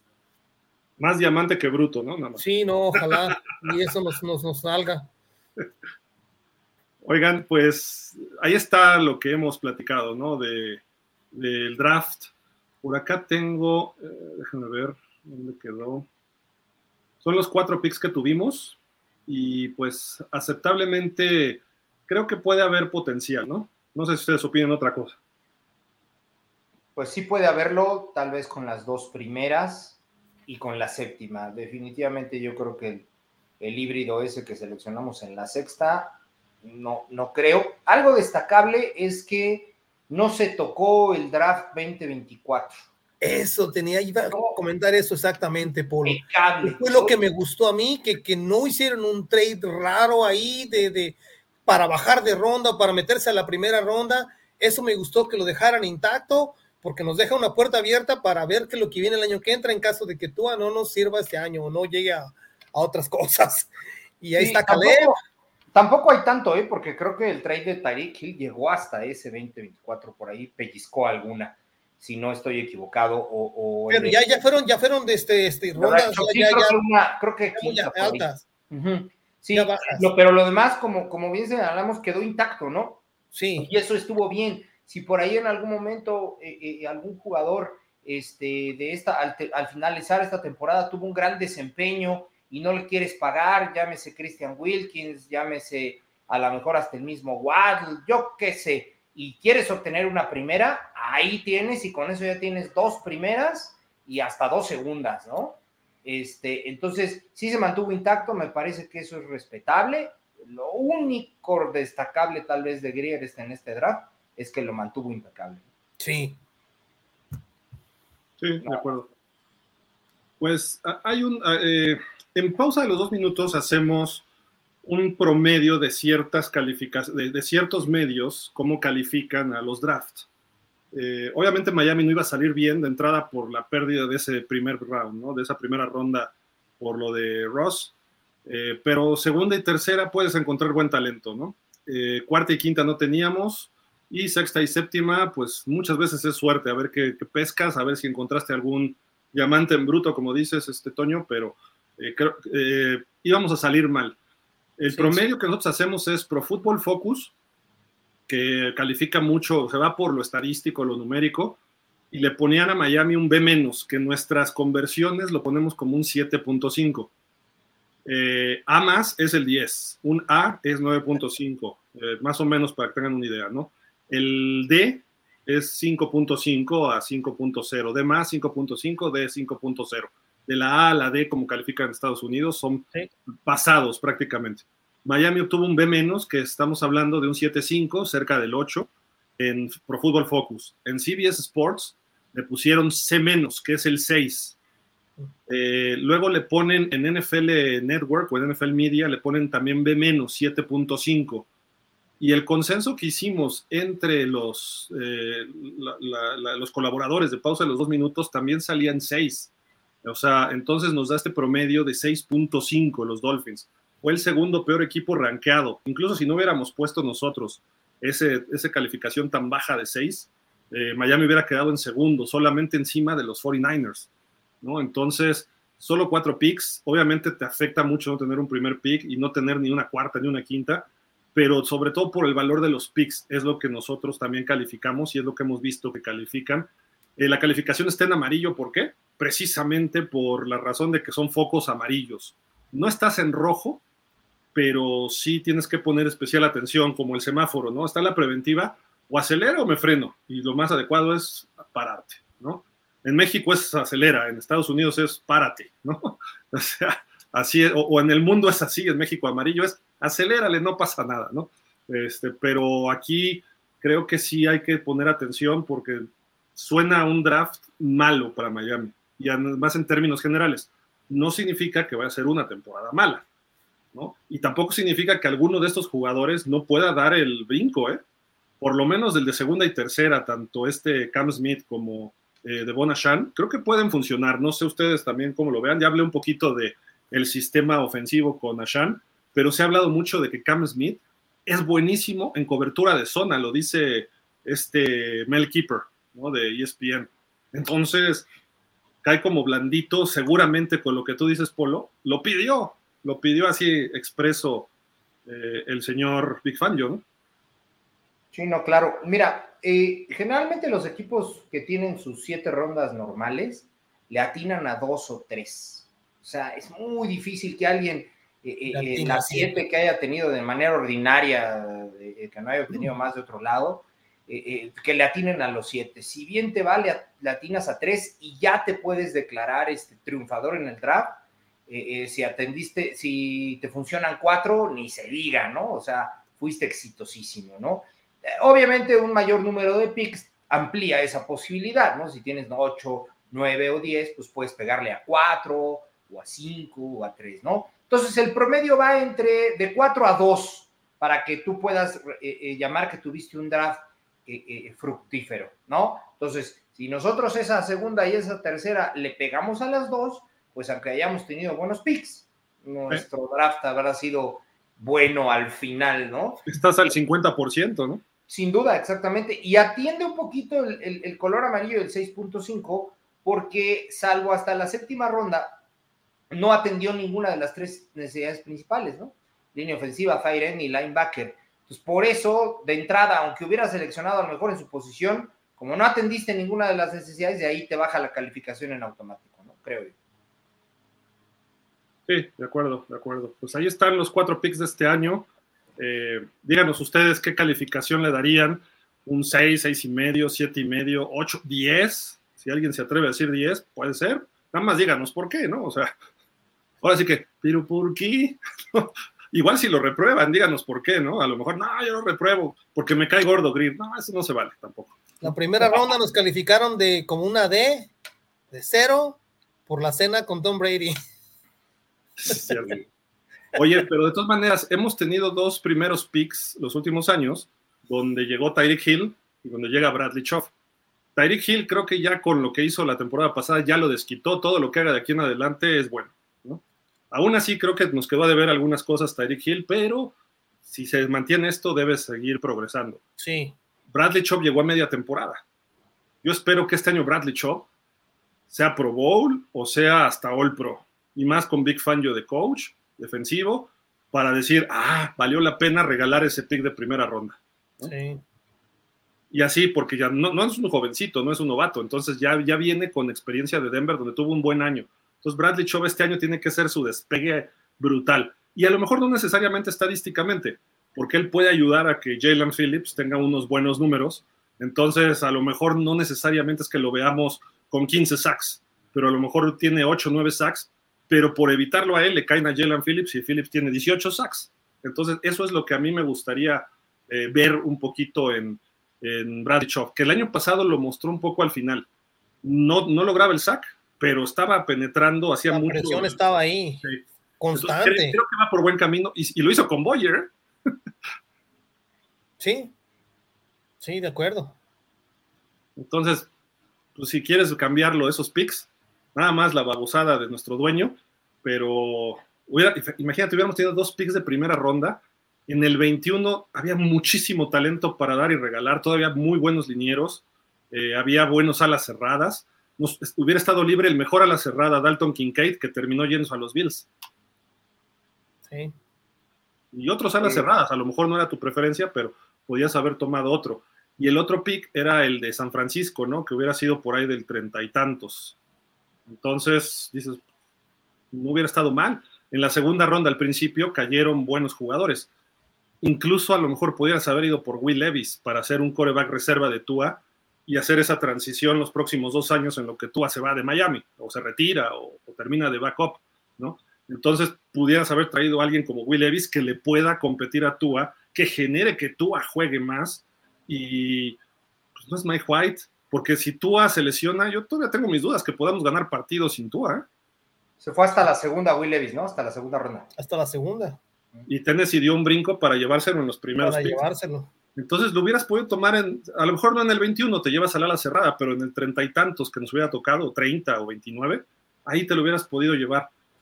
Es muy alto para tenerlo en la banca, pero le dices a Tua, a ver, te dejas de lesionar y empiezas a producir más cosas, o ya te traje un chavo que con Darrell Bebel te va a empezar a producir y que es más, es, más atlético que tú, es más alto, es más fuerte, lanza más profundo. Nada más le falta afinar cierta puntería y eso se lo da Darrell Bebel en el training camp. ¿no? Entonces, yo hubiera pensado en algo así. Y en la segunda ronda ya tomas un liniero, en tercera tomabas a este chico, a Sean. Yo no hubiera tomado a Cam Smith. Ese, es el que no le veo el sentido, ¿no? Pero yo hubiera hecho algo así. Ustedes, amigos, díganos si hubieran el hubiera no existe, pero a lo mejor hubieran hecho otro en la segunda ronda, otro pick en la segunda ronda, quizá en la tercera. Eran las dos más fuertes que teníamos. Y luego viene los jugadores que se firmaron no reclutados en el draft, no seleccionados. Está muy chiquito ahí, no sé si ustedes lo vean, pero... ¿Sí? ¿Quién los lee? Yo, yo si quieres los leo. Es el, el quarterback James Blackman de Arkansas State. Okay. Chris Brooks, un corredor más de BYU. Eh, otro receptor, Chris Coleman de Cal Poly. El Firen Julian Will de Colegio Campbell. El centro de Alama, perdón, Alama Ulave de San Diego State. Eh, tres tackles seguiditos, que es Jared Horst de Michigan, Alex Jensen de South Dakota y DJ Scafie o Staffy Jr. de Miami. Eh, no sé qué sea de ahí, Anthony Montalvo. Defensive interior, yo creo, me imagino. Sí, yo creo que sí. Brandon Philly de USC. Cuatro Edge, como si nos hicieran falta. Mitchell eh, Youth de Miami. Randy Charlton de Mississippi State. Garrett Nelson de Nebraska. Sig Vanderborg de Illinois State. Eh, un linebacker, Aubrey Miller Jr. de Jackson State, que ese me parece que, que está coachado por Dion Sanders. Eh, tres corners, Ethan Bonners de Stanford, eh, Davis de Western Kentucky, Kedron Smith de Kentucky y Bennett Williams, que es un safety de Oregon, y el punter Michael Torque de, de, Oklahoma, ¿no? Esos, esos son, me llama la atención que nada más hay tres, cuatro lineros ofensivos, ¿no? Cuando nada más seleccionamos uno. Me, llama la atención por las universidades, habrá que ver, buscarlos y rascarle, ¿no? Sus videos. Pero Jared Hurst de Michigan State normalmente produce buenos linieros. Miami, Florida, a lo mejor es un. Eh, lo, ven mucho los Dolphins porque lo ven jugar el sábado en su estadio, entonces a lo mejor algo le vieron a este chico. Y párale de contar, ¿no? Entonces, los otros, South Dakota, pues ojalá y funcione. San Diego State, el centro, no es una mala universidad pero creo que por ahí va. Y el que se ha hablado muy bien es de Aubrey Miller Jr. de Jackson State. No solo Dion Sanders, sino Robert Brasil, que fue un linebacker Hall of Famer de los Oilers en los 70s y principios de los 80s. Ha hablado muy bien de él y dice que tiene todo. Le falta un poco de tamaño, pero de todos estos, muchos dicen que el único que pudiera hacer el equipo es Aubrey Miller, eh, que es un estilo de David Long. Entre Channing Tyndall y David Long, y pudiera ser porque viene de una universidad pequeña, entonces no se ha visto con otra competencia, pero a lo mejor en el training camp se gana su lugar. No significa que ningún otro lo vaya a hacer, pero obviamente el que todos ponen como favorito que pudiera ser el equipo es Aubrey Miller. Y Michael Tork es sobrino de Matt Tork, que fuera un patriota de Miami. Sí, sí, sí. A mí me llama la atención ahí un poquito el coreback. O sea, y, y, cuando digo me llama la atención es no creo que sea, haya sido traído para, para ponerle competencia a alguien, ¿no? Entonces, pues yo creo que ese sí va directito a la escuadra de prácticas, este, y, ahí lo van a dejar. Yo creo que por eso lo firmaron. Sí, sí, me da, esa impresión. Y a ver si no lo cortan, ¿no? También. Pues y hay otros dos jugadores que están invitados al training camp. Son como no reclutados, ¿no? Que está aquí en estos dos son, eh, de, aquí. Ahí está. Sí, Aidan Borget de Harvard, corredor, y Dayton Young, corner de Duke. Pues ahora sí que. Sí. De hecho, estaba leyendo, Gil, algunos de ellos ya firmaron sus contratos. Son contratos muy chiquitos, este, de 60 mil dólares, 150 mil dólares. Creo que el más alto era 100, 150. No recuerdo quién era, pero no, Una semana lo sacamos aquí. Sí, qué, bueno, que son chiquitos. Bueno, en, comparación a los que ganan los otros, los que ya tienen sus contratos. No, pues sí ganas en dólares. contratos para, para, ellos son, me, quiero pensar que son contratos pequeños, ¿sí? Este, pero, pero no sé si vayan a realmente a hacer el equipo. Pues digo, esperemos, hay que ver, hay que estarlos checando en el training camp y en la pretemporada podríamos tener una sorpresa como Kader Cojo, ¿no? El año pasado. Sí. O sea, Kader Cojo estuvo ahí el año pasado, ¿correcto? Ajá. Sí.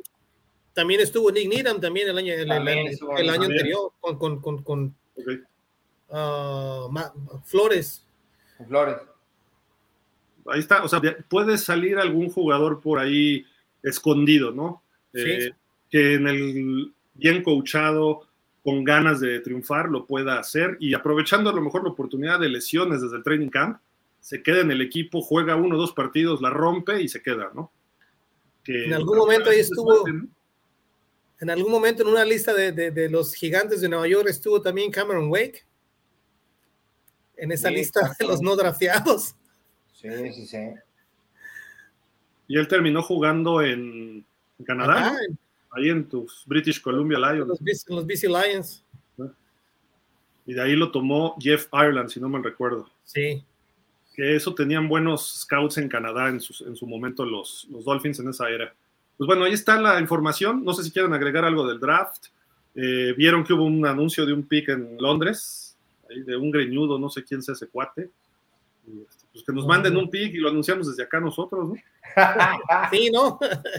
Hasta creo que salió un futbolista con los Dallas Cowboys también. Ah, sí, este, el matador, ¿no? Luis Hernández. No sabe ni hablar, Dios de mi vida. Que iba bien hasta que terminó diciendo, ¡Viva México! Sí. Aones. por lo menos.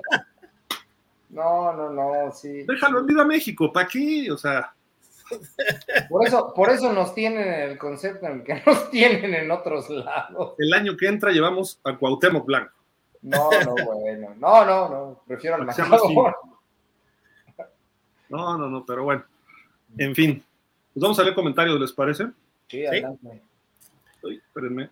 Ahí Muchos comentarios, gracias. Mucha gente conectada, gracias de verdad a todos. Este, por acá empieza Mario Benavides. ¿Alguien quiere leer? No sé, ¿tú quieres leer? Si quieres, yo lo leo, no importa. Yo me los echo si quieres. ¿Sí? Va. Sí, A ver, es eh, Mario Benavides Gaitán, Jared Horst, offensive tackle, James Blackman, quarterback, ¿cómo ven? son los no reclutados. no, no, no, no, drafteados. No drafteados. Pues habría que ver, ¿no? A ver cómo se va desarrollando todo. Ojalá, ojalá le, peguen. Mario Benavides Gaitán, Cam Smith, eh, cornerback, Devon Kane, eh, running back, Elijah Higgins, wide receiver, Ryan Hayes, offensive tackle. Ya, ya nos pasó. Son los cuatro picks. Eh, Jared Horst, Jim Harbaugh habla positivamente de este jugador. Es el que dices, Está diciendo Miami, déjenmelo ahí para el año que entra que head coach, déjenmelo ahí. Sí. Perdón, Ryan Hayes. Yo creo que se refiere a él y no a Jared Horst. Eh, Edgar Chávez, buenas noches, Dolphins. No fue el draft que todos esperamos. Incluso los eh, agentes eh, no reclutados me causan más expectativa estuve viendo highlights de Aubrey Miller y Garrett Nelson y estos chavos se me hacen bien. Eh, Edgar Chávez, verdaderamente Grier ve otra, ve otra liga, tal vez la XFL. Escoge lo que no necesitamos, no dudo que sean buenos y que en mediano plazo sean importantes, pero hoy, hoy aún no.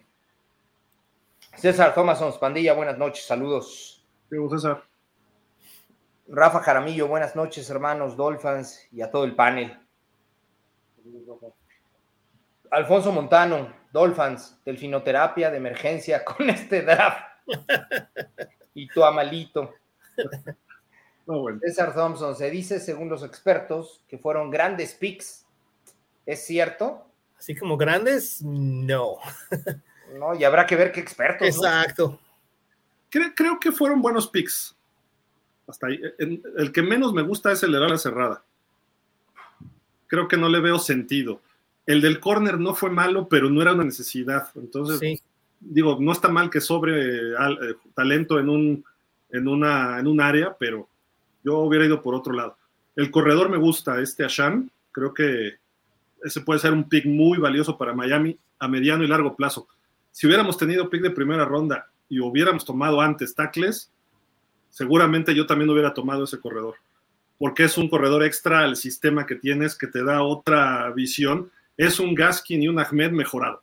Entonces, y con su velocidad. El problema también se lesiona, entonces pues, habrá que ver, ¿no? Pero creo, creo que puede ser un buen, un buen pick este muchacho y eh, espero que McDaniel, si lo pidió y estuvo feliz, es porque sabe cómo lo va a explotar. Y creo que sí, en ese sentido, no, no, no le veo problema. Ahora, si lo alternan, las lesiones pueden disminuir. Se lesionan más en la medida en la que le den muchísimo más juego, pero si lo alternan, eso puede ayudar. Julián Londoño, saludos desde Medellín, Colombia. Saludos. Dolphin colombiano, órale, qué buena onda. De hecho, hubo un jugador colombiano, ¿no? Este, ¿Quién lo tomó? ¿Seattle o Pittsburgh? No me acuerdo. Sí, Seattle. No, fue Pittsburgh, ¿no? Pittsburgh, no. No, no, no. Fueron los Pats, el corner de los Pats. ¿no? el corner de los 15 tiene el, el, el, fue ya desde segunda ronda. ¿Cómo sí. se apellida Jiménez? Es, este, no me acuerdo, pero sí, Dios sí, mío. sí. Ahorita, ahorita, les digo el nombre, pero sí, sí hubo ahí, y fue en primera ronda, ¿eh? Por acá lo tengo, ahorita, ahorita les, se los paso. Sí, tiene razón, fue de primera ronda. Mauro Alejandro Monroy se seña. Muy buenas noches a todos los Dolphins a 18 semanas y 4 días del Kiko. Acá lo tengo. Cristian González Corner de Oregon. De Oregon. Sí, perdón, se me olvidó el nombre. Pero... ¿Qué, ¿Qué, dijo? ¿Cuatro días del kickoff? Sí, 18 semanas. 18 semanas. Ya, ya, en estos, yo creo que de aquí al 15 de mayo vamos a tener el calendario. Uh -huh. Entonces ya tendremos algo más para hacer una táctica, porque no lo veo como estrategia, tienes que ganarle a todos, ¿no? Pero más como tácticas por cada, por cada, eh, la forma en que viene el, el, el, calendario para ver a cómo enfrentas y qué tipo de cosas. Y obviamente los coaches empiezan a trabajar desde que sale el calendario. A ver, semana uno nos toca tal, ¿qué vamos a hacer? Obviamente cada semana revisas ese, play, ese game plan, pero los buenos coaches hacen un game plan de todos los partidos y lo van ajustando semana a semana. Exactamente así es. Eh, César LP, Devon Achain o Achain, siento que nos dará sorpresa, se ve bueno. Fíjate que he visto varios comentarios así, ojalá, ojalá y sí. Eh, Roger Kravitz, primer draft muy controversial, sabemos las necesidades del equipo, pero no sabemos las decisiones internas. Hay dos ex titulares, hoy dos ex titulares se fueron. Confío en Grier, tampoco hay más remedios, sobre todo somos Dolphins. ¿Qué dos titulares? No sé. ¿Se fueron dos hoy? No, que yo tenga presente. Hoy dos ex titulares se fueron. Pues ojalá Roger nos pueda aclarar, ¿no? Sí, dinos quién, Roger, no seas así, por favor. Pero la verdad sí no, no supe. Mario Benavides Gaitán, no que tanto le reclamaba McDaniel a Gesicki que no bloqueaba, ahora quién va a reclamar que no bloquea a Grier. sí. no, no, no, yo creo que Grier, este Grier ya, ya se va, ¿eh? Yo creo que ya. Este, esta es la puerta de salida para él. ¿Para quién? Para Grier, a, a mi parecer. Mira, yo, yo, creo que Grier va ligado con Tua. Sí. Si Tua de repente se retira, ya no tiene elementos para nada de Grier y por eso está tan aferrado con Tua. Porque en su momento hubo mucha crítica de Herbert, o sea, de que se, no escogió a Herbert. Y las lesiones de Tua y que Tua falló en momentos. Entonces, todo eso va a ser un peso muy fuerte cuando tengas que pasar la cuenta. Ah, mira que encontré a no sé qué jugador en la quinta ronda. Bien. Encontré a no sé cuál en la sexta. Bien. ¿Y nuestro coreback franquicia dónde? Eso es lo que le reclama un dueño, porque el coreback franquicia te gana partidos, es tu líder, es el que más jerseys vende, el más querido de la afición, y todo el mundo va a estar apoyándolo. Y digo, Tan es así que, y no es porque esté a favor o en contra de Tua, estamos divididos. Está como el país, están los que sí son de un lado y los que son del otro. Está como Estados Unidos, los que son demócratas y republicanos, aquí morenos y los este, pianistas. Eh, así estamos, los Tua lovers y los Tua haters. Y no hay términos medios. Entonces, si Tua no funciona, todos los Tua haters van a estar felices pero pues por un tiempo hasta que encontremos a nuestro coreback franquicia. Y los Tua lovers van a estar enojados porque cre creían en Tua. Y el único que va a perder la chamba es Chris Greer. Pero al final los aficionados salimos perdiendo porque seguimos sin nuestro coreback franquicia. Aunada todo esto. El coreback franquicia hace que muchos jugadores quieran venir a tu equipo. O sea, ¿cuántas veces no les oyes decir, me gustaría recibir pases de Justin Herbert o de Trevor Lawrence o de Patrick Mahomes? O sea, lo, lo, hemos visto reciente. ¿eh? Lamar ¿Sí? Jackson ya llevó sus receptores a Baltimore, hizo su lista y ahí está. Y le, le, escogieron un pick alto de receptor también ahora en el draft. Aaron Rodgers puso su lista Santa Claus, ya la tienen los Jets. Hace dos, tres años Brady en Tampa. ¿Por qué? Porque dice, yo voy con él, porque sé que este cuate no tengo duda y en Miami hay dudas, la mitad duda y la mitad no duda. Y o viene yo, por el dinero, que ahí sí ya no está padre, ¿no? Fíjate que, que, que, aunado a eso, Gil, también, este, yo pienso que, que tiene que ver todo ese draft de, de, del 2000, del 2020 o 2021 cuando tomamos a Tua. 20, del 20. Este, que no ha, Tua nos tiene divididos, tiene, tiene, tiene opiniones divididas en, en, en los fans. Este, Austin Jackson, pues ya sabemos quién, que, que no hay Gnagny. Cuando durante ese draft, no sé si se acuerdan que nos tuvimos, nos eh, hizo trades y que nos movimos para atrás. Cuando cuidado con lo que digas de no, cuidado, cuidado. Pues sí, pero pues mira, ya, ¿qué te puedo decir? Lo único bueno que nos dio fue la intercepción contra Pittsburgh. y de ahí en más. Oye, justamente Noah, eh, eh, Green Bay hace un trade con Miami para avanzar dos, tres lugares. Miami se echa para atrás y Green Bay toma Jordan Love. Que, y Miami, cuando se va para atrás, toma Noah Igbinoghini. Por ahí había un safety que ya nos dijo este Antón el otro día, ¿no? ¿Quiénes estaban disponibles? Pero se van con Noah. El asunto es que hoy a Jordan Love le dan un contrato por un año. Sí. Cuando acabe su contrato de novato le dan una extensión por un año y 23 millones. Pero no son todos garantizados, como hubiera sido la opción de quinto año, sino la inteligencia de un buen gerente, que eso debería haber hecho eh, Chris Greer. En cambio, Chris Greer le va a tener que pagar completo a tú al quinto año, los 23 millones, mientras que Jordan Love, que en teoría está sano, que no ha jugado en tres años, eh, pero le va a dar 13 garantizados y lo demás va a ser a ver cómo va funcionando. Con Tua, que lleva tres años jugando y le dan el quinto año garantizados, o sea, pues mejor regálale el dinero a Tua, ¿no? Sí, ¿no? Y no te va, y no te va a responder este, de la misma forma porque ya tiene el dinero garantizado Tua. Exactamente, porque tampoco es como que, se, como que muchos equipos se lo quieran pelear, ¿no? O sea, le da su contrato de, de, no de quinto año como tal en el ejercicio de la opción, sino como le hicieron con Jordan Love, y no se lo garantizas y le dices, gánatelo, gánatelo, maestro. La mitad garantizado y el otro gánalo. Gánatelo, pero. Entonces va a producir. Sí, claro. Pero el único que salió ganando ahí fue el papá de tu así. no, pero Chris Greer sí. aquí como que llega y pum, ahí choca todo y le rebota. O sea, no, no, no hay una permeabilidad, ¿no? Pero, en fin. Sí. Parece que está, parece que es el publirelacionista de Tua en lugar de ser el gerente de los Dolphins, Chris Greer. Pero es que fíjate que no sé cuál sea el cargo que esté arriba de él, es gerente de operaciones, ¿no? O, o quién está arriba, quién está arriba de él. Solo le reporta a él al CEO, que es Tom Garfinkel. Es que ahí siempre se necesita un contrapeso. Sí. ¿No? Eh, eh, eh, no puedes poner el poder en una sola persona. Necesitas contrapeso, es similar a la política, no lo puedes hacer así. Parece que no. es el dueño, este Chris Greer, de este equipo. Sin duda. Y, y, y, Ross, que es un dueño ausente, porque hay dueños que están involucrados. Jerry Jones, los Mara en Gigantes, incluso la señora McCaskey de Chicago a sus casi 100 años, va a los training camps, va a las juntas de dueños, está activa, platica con los jugadores y los coaches.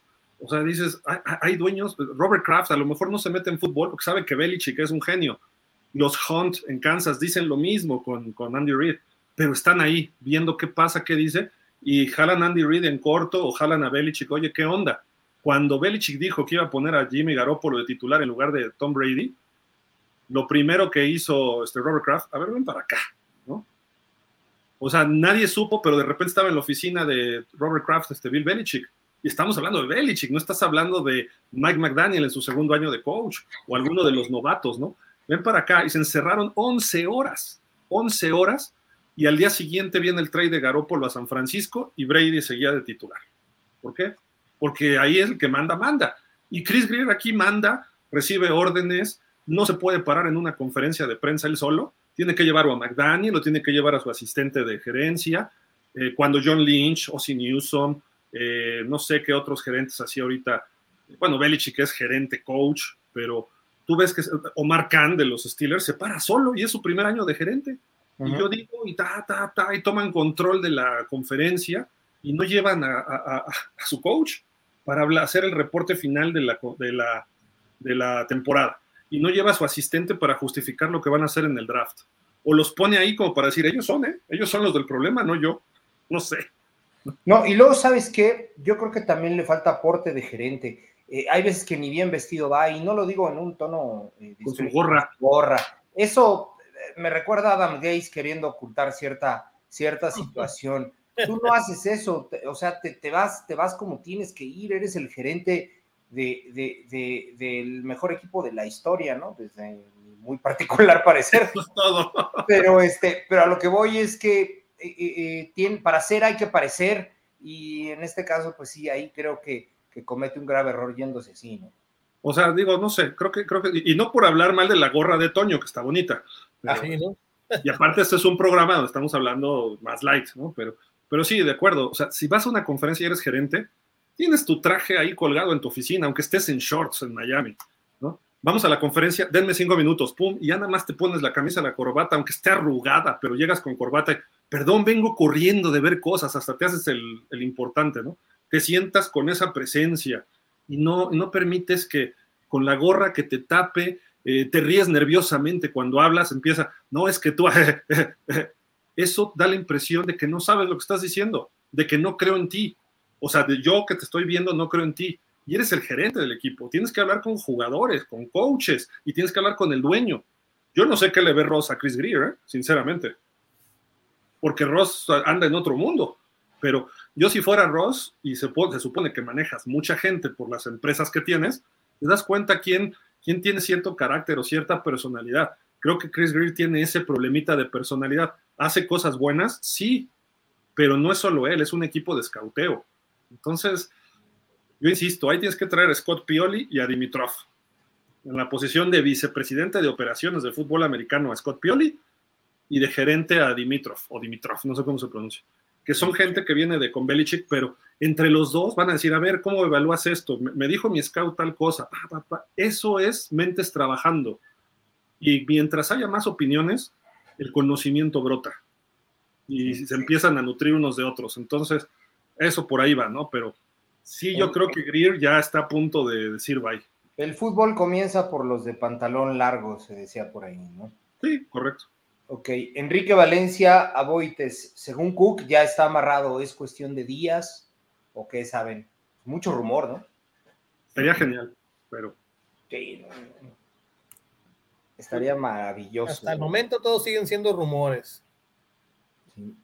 Diego Carvajal, creo que sea como sea que termine la siguiente temporada, va a ser ganancia.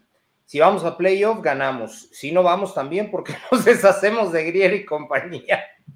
Iríamos por nuevo coreback. Qué buen comentario. Pues, sí. es ganancia, no pase lo que pase. Pues sí, está muy bueno. Y después vamos a decir, haya sido como haya sido. Sí, no, sin duda. Mauro Alejandro Monroy se seña. ¿Consideran que Higgins es reclutado eh, porque una de sus principales habilidades es bloquear? No. Pues no es bloquear, ¿eh? es lo que no hace. Sí, creo que ahí no leíste bien, Mauro. Al revés. Es bueno atrapando, se supone. Sonia Lema, buenas noches. ¿No creen que Miami debió tomar a Strenton Bennett, el coreback de Georgia, pensando en la fragilidad de tu Sí. También era buena opción, ya más avanzado, ¿no? Sí, sí, sí, sin duda. Refugio García, buenas noches, Dolphins. Gil, Antonio Leopoldo, saludos. Yo había comentado que probablemente Miami se reforzaría en agencia libre, pero al firmar a varios jugadores que no fueron drafteados, pienso que Van V se cortó ahí, ahorita vemos. Sí, ahorita lo encontramos. Estoy buscando más abajo, pero mm. ahorita a ver si adelante aparece más. Sí, sí. Arrabal Chosno, buenas noches, Gil, Leopoldo y Antonio. Francisco Javier Roldán Aguilar, buenas noches, amigos Dolphins. Señor Roldán, ¿cómo está? El mismo Raval, ¿cómo vieron el draft calificaciones de este y tendrá algo que ver que Noah y Jackson están a nada de no estar dentro de los planes de Miami. Ahora, ¿ustedes creen que era un Tyren la primera de nuestras opciones? Coño. Yo no creo. Yo creo que la primera opción era. La primera opción era, un, liniero, perdón. Perdón, Polo, yo interrumpo. No, no, entendí mi nombre, entendí mi nombre. No, está bien. Peleen ustedes, el que quiera. Ah. yo pienso que para mí la, la, primera opción era, sin lugar a duda, un liniero, un, un, un, un tackle ofensivo este, más allá de, de, de, lo que sucedió, este, esa era la primera, el primer objetivo que teníamos que haber cumplido, o que teníamos, la primera necesidad que teníamos que haber cubierto. Pero sí, no, no, no pienso que, que era el corner, no, no, no, le, no le quito mérito ni, ni habilidades al, al, jugador que, que tiene, es jugador de calidad, pero no era lo que necesitamos en ese momento quiero pensar que es para cubrir y para reforzar este, la, la defensa, pero sí, no. No. Definitivamente era un liniero ofensivo. Sí. Un gordito que le abra los huecos a los muchachos. Y había buenas opciones, ¿eh? Había buenas opciones. Mauro Alejandro Morroy se seña, considerando únicamente el draft, ¿cuál creen ustedes como expertos será el orden del primero al cuarto de los equipos de la AFC Este? Mira, de acuerdo a los este, promedios que sacamos en pausa, el mejorcito, y no solo de la división, sino de toda la liga, fue los Bills, que cubrieron sus necesidades con jugadores de alta calidad del draft. Se llevaron una ala cerrada que no era una necesidad, pero le dan un arma extra a Josh Allen, a Josh Allen. Kincaid. Y luego cubrieron un linebacker y tuvieron un liniero, un guard, que creo que era de Florida. Tenía un nombre medio como irlandés, este, no me acuerdo ahorita el nombre, pero él, él era una opción que yo veía en Miami y nunca la tomaron y lo tomaron los Bills. Y yo así como que, ¡ah! ¿No? Lo de Kincaid se lo robaron a los Cowboys, porque los Cowboys estaban clavados ahí y ellos dijeron, no, viene Kincaid, no dejaron ir el talento. Y eso que tienen a Dawson Knox, que es muy aceptable. Entonces los ponen a ellos en el top 5, creo, tops, creo que está en el 6 de los, por promedios. Y ya les dije cuáles son los medios que hemos este, incluido. Hay más, obviamente, ¿no? Pero bueno. y eh, luego vienen los Pats, que tuvieron muchos picks y muchos defensivos. Me sorprendió un poco porque creo que sí necesitan más playmakers, pero a final de cuentas están yendo con el estilo Belichick y se llevaron a este chico colombiano, se llevaron a un a la defensiva y a un liniero, y después los Jets, empezaron con un edge, que pues, en su primera ronda no fue lo más adecuado, pero después le ponen un centro a, a Rodgers, ¿no? Entonces, no lo hacen mal, y nosotros fuimos el último. Y sí, yo creo que Miami hizo un draft muy malito, eh, ya que ves todos los drafts de todos los equipos, y lo que estaba disponible cuando teníamos opción, por eso yo lo veo como algo muy, muy bajo, ¿no? Y sí, los, los califiqué mal, pero no, de todas maneras, un draft tampoco te vuelve el peor equipo. Ni el mejor. Ni el campeón. A lo mejor el campeón en 3, 4 años. Si es que haces un draft muy bueno, a lo mejor en dos. Si vas por un solo jugador y eso te va a ayudar, bueno, puede ser. Pero cuando estás en un proceso que apenas acabas de regresar a playoffs después de seis años, el draft no nos iba a resolver el Super Bowl. Ni tampoco la agencia libre, siendo realistas. Pero si haces una combinación de los dos, pudiera haber salido algo más interesante. Ese es mi punto de vista con Miami. Y yo, por ejemplo, si ustedes me dicen, yo, me yo hablo a los bucaneros, oye, mándame a Devin White, a Dalvin Cook, sé que lo va a cortar los vikingos, no le ofrezco nada, cuando lo corten los vikingos, venga, chepa acá, papá. Y le hablo a Tom Brady, Tom Brady, regresa dos años, dos años, y tú va a ser tu backup. Eh, vente para acá, tenemos esto, esto, esto y esto. Y ves qué linieros le pones veteranos, parches o no parches, y vámonos como Gordon Tobogán hasta el Super Bowl, pero sería algo muy agresivo para ser campeones este año. Entonces el draft no te iba a dar nada. Es más, yo este draft lo hubiera regalado desde antes. Todos esos picks lo cambio por veteranos y te cubren esos huecos. Ya el año que entra es otra cosa. Tenemos pick de primera ronda mientras no haga nada el dueño, ¿no? Nada más. Pero fíjate, Giro, una cosa, retomando el tema de, que un draft no te hace, no te convierte ni en el mejor ni en el peor este equipo de, la conferencia o de la, de la Pero al instante, ¿eh? o sea, no de la división al instante, porque si no sé si se acuerdan en el draft donde tuvimos los tres picks, ese del 2020, todos los analistas nos calificaron como un, A, plus o un A minus en ese draft y mira dónde estamos. Este, de ese draft, ¿quién ha salido sobresaliente? ¿Los de segunda ronda? Los de, los de ¿quién más salió en, en esa ronda? En ese draft. Este, Brandon fue Jones. fue eh, eh, Jackson, fue Noah Ibenagany en la segunda ronda. Brandon Jones fue de, de, de, de segunda ronda. En la segunda ronda. Creo que las rondas bajas fueron las, las que hasta ese momento han, han funcionado, porque de las primeras, pues no, no, no. Sí, es que la calificación es como la primera impresión, ¿no? sí, exacto. La fotografía del momento. De lo que ya, de, de, la calidad que trae el jugador, supuestamente. Exactamente, el historial, etcétera. Pero ya después empiezan a salir, es que el NFL. Eh, eh, es bienvenido a la NFL, muchachito. Exactamente.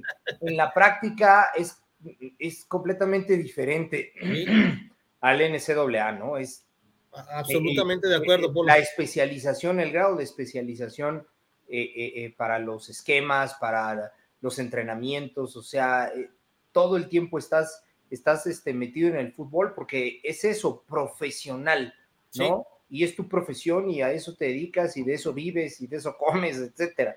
Entonces, el brinco a veces del colegial a, la NFL, a muchos no les, no les sienta bien, ¿no? Eh, no les cae bien. Y a muchos que no traían tanta expectativa, los catapulta, ¿no? Ya. Sí, eso, eso es la, gran diferencia.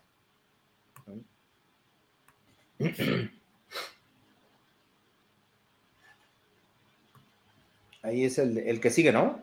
Eh, no lo puedes cambiar.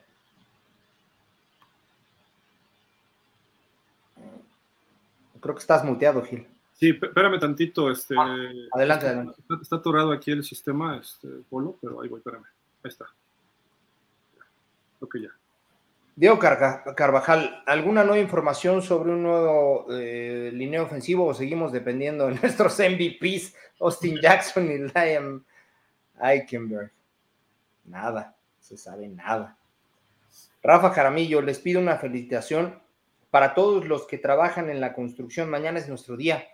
Aunque ustedes no lo crean, hay mucha afición a la NFL en el gremio de la construcción. Muchas felicidades. Felicidades, muchas, muchas felicidades. Repito, Sonia Lema, repito el mensaje, no lo vi publicado. ¿No creen que Miami debió tomar a Banner del quarterback de Georgia pensando en la fragilidad de Tua? Sí. Sí, sí estaba publicado, Sonia, y, sí, sí lo comentamos. Refugio García, las tendencias salvajes y la técnica no refinada son las preocupaciones, pero Smith tiene todo el talento necesario para ser un titular del NFL desde hace mucho tiempo.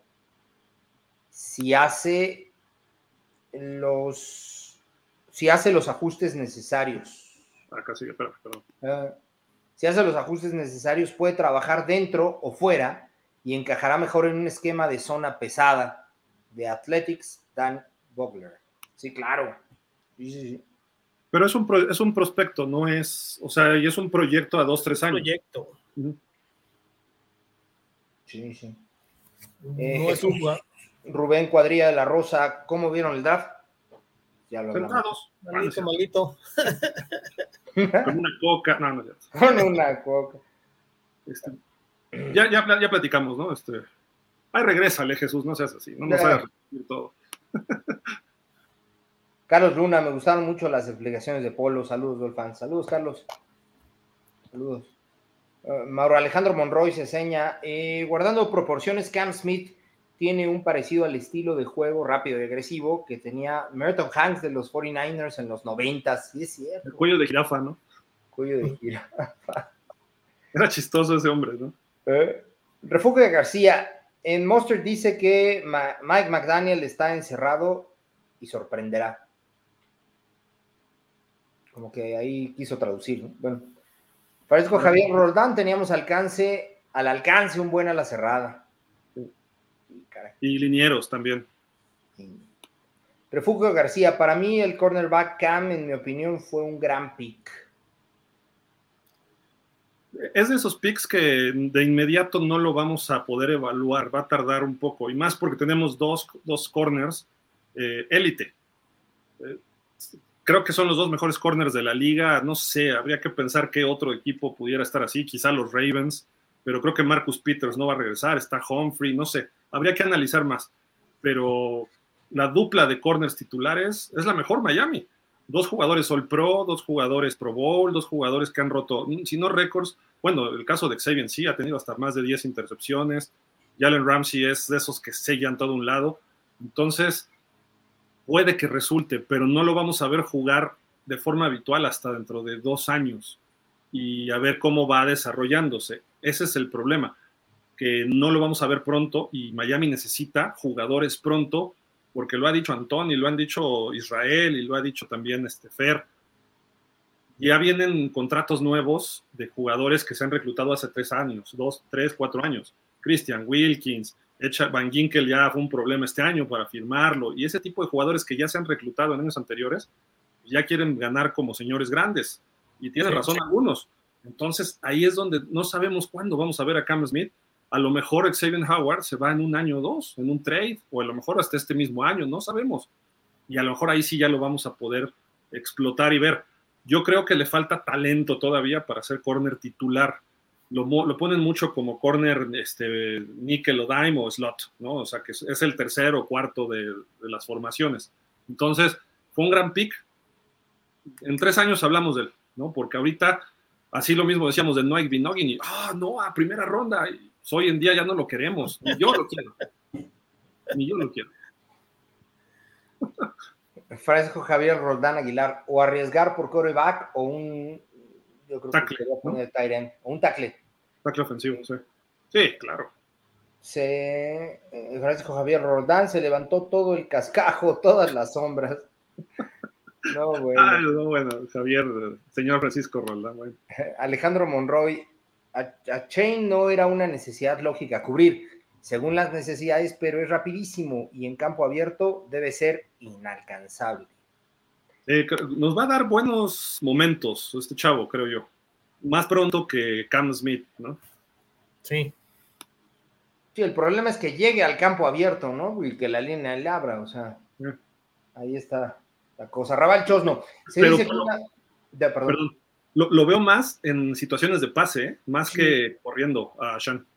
Pero ya vimos que ahí en las debilidades no tiene tan buenas manos, entonces lo van a... Ya, ya no dije nada, ya, perdón. Es cocheo, es cocheo, es cocheo. Arrabal Chosno, se dice que una de las dos primeras selecciones fue porque el papá de este desconocido ya lo habíamos comentado, salió en alguna publicación. ¿Ustedes qué opinan? Yo veo que cada vez se pone peor en las selecciones. Ya está peor que el monje. Ya dile algo, Gil, para que ya en el próximo draft no elija, por Dios. Pues mira, ahí sí le he dicho al señor Ross y no me hace caso. Refugio García, los delfines no están dando las la no están dando las opciones de quinto año a Justin Jackson y a Noah y Binogin. Suenan golondrinas por estos dos. Sí. Chio, coach empresarial, buenas noches, Dolphins. El tocayo, buenas noches, concuerdo con Polo, este draft es de los peores y sin ningún sentido. Diego Carvajal, la selección del Ronnie Back fue la única que me gustó, porque ese jugador me recordó a la forma como jugaba Livion Bell. Sí, fíjate que sí, creo que es una buena comparación. Es parecida, sí. Más rápido todavía, Sean.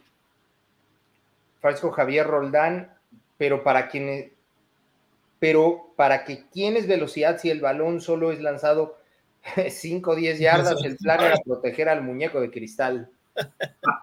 oh, ya se puso bravo. No, bueno. Hoy no estamos hablando del número uno, pero bueno. Mi estimada Lucelena, pues a mí me encantaron las elecciones. Okay. Chain y el wide receiver Tyren, también he visto algo de sus videos y me parecen fabulosos. Del línea ofensivo no sé qué tal. El corner creo es más porque se va el muchacho de Gil.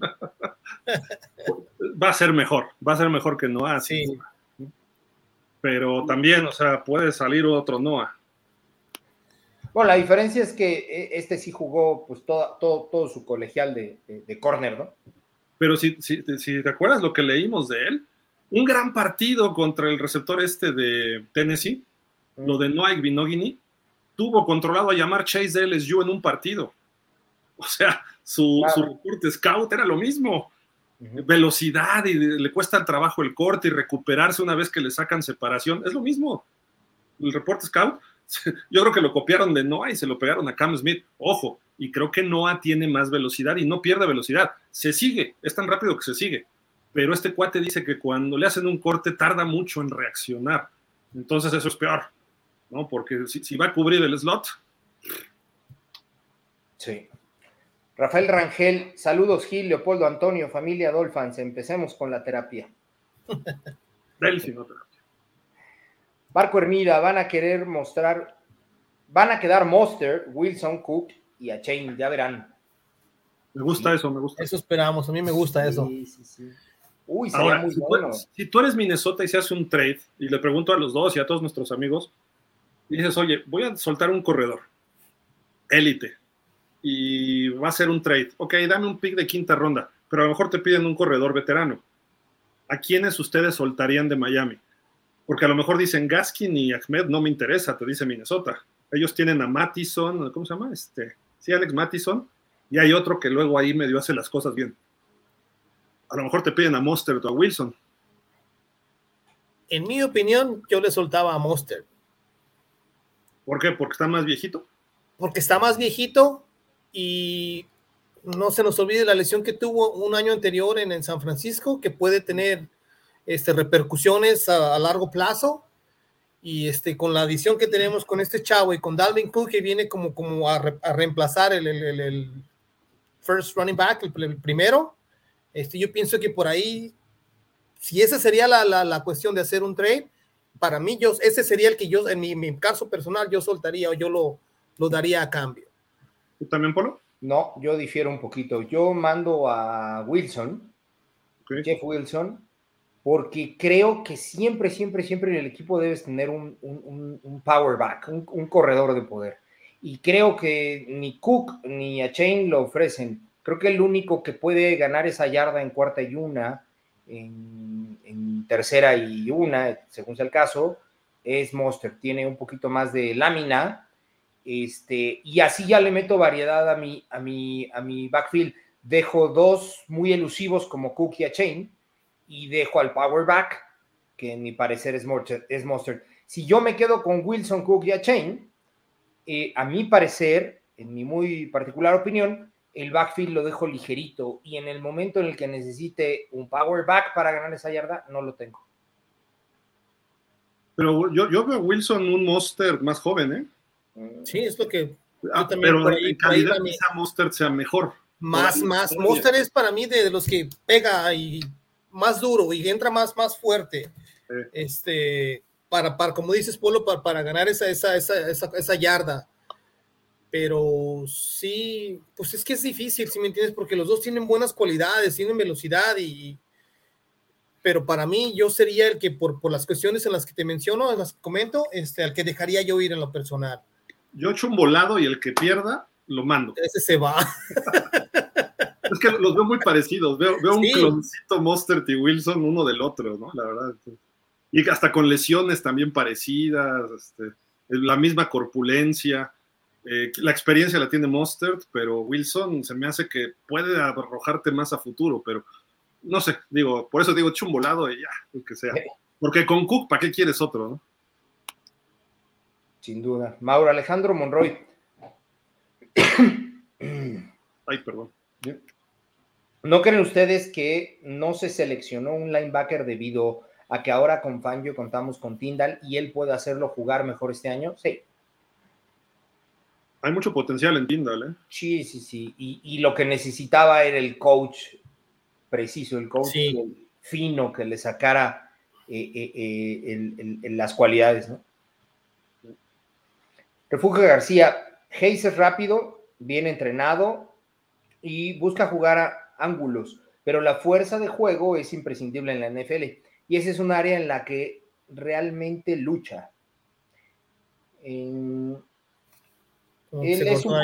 es un posible, respaldo de la NFL si aprende a compensar mejor su falta de longitud eh, ideal y fuerza central.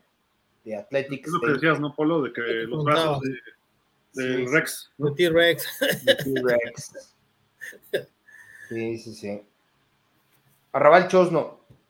No sé por qué, pero en mi opinión creo que le están dando el pulgar arriba a Tua. Yo me imagino quiere decir. Solo en el discurso, pero en realidad no veo que Grier y Mike estén reforzando a su inversión y a las primeras de cambio se lesiona primero. Grier no tendría al 100 la culpa y creo llamarían a alguien para la sustitución y te vas al draft entrante. E-, esa es la peor incongruencia que yo veo, sin ser tú a lover ni ser tú a hater, pero analizando lo que ha hecho Greer y lo que el mensaje o el discurso que da Mike McDaniel de que todo va a ser tú y que quieren a tú a largo plazo, ¿por qué diablos no le protegen? Si nuestra línea es ridícula, dicha por, no, es que nuestra línea está funcionando según McDaniel y Chris Greer dice, veo a Austin Jackson jugando ahí pues dale una extensión de contrato, dale la opción de quinto año. No, no, no, no, no salgas con un discurso y haces otra cosa. Y además, si es tu mayor, eh, asset, ¿cómo lo traduces? Este, em, mayor adquisición. Sí, tu, mayor diamante, que es tú, ¿no?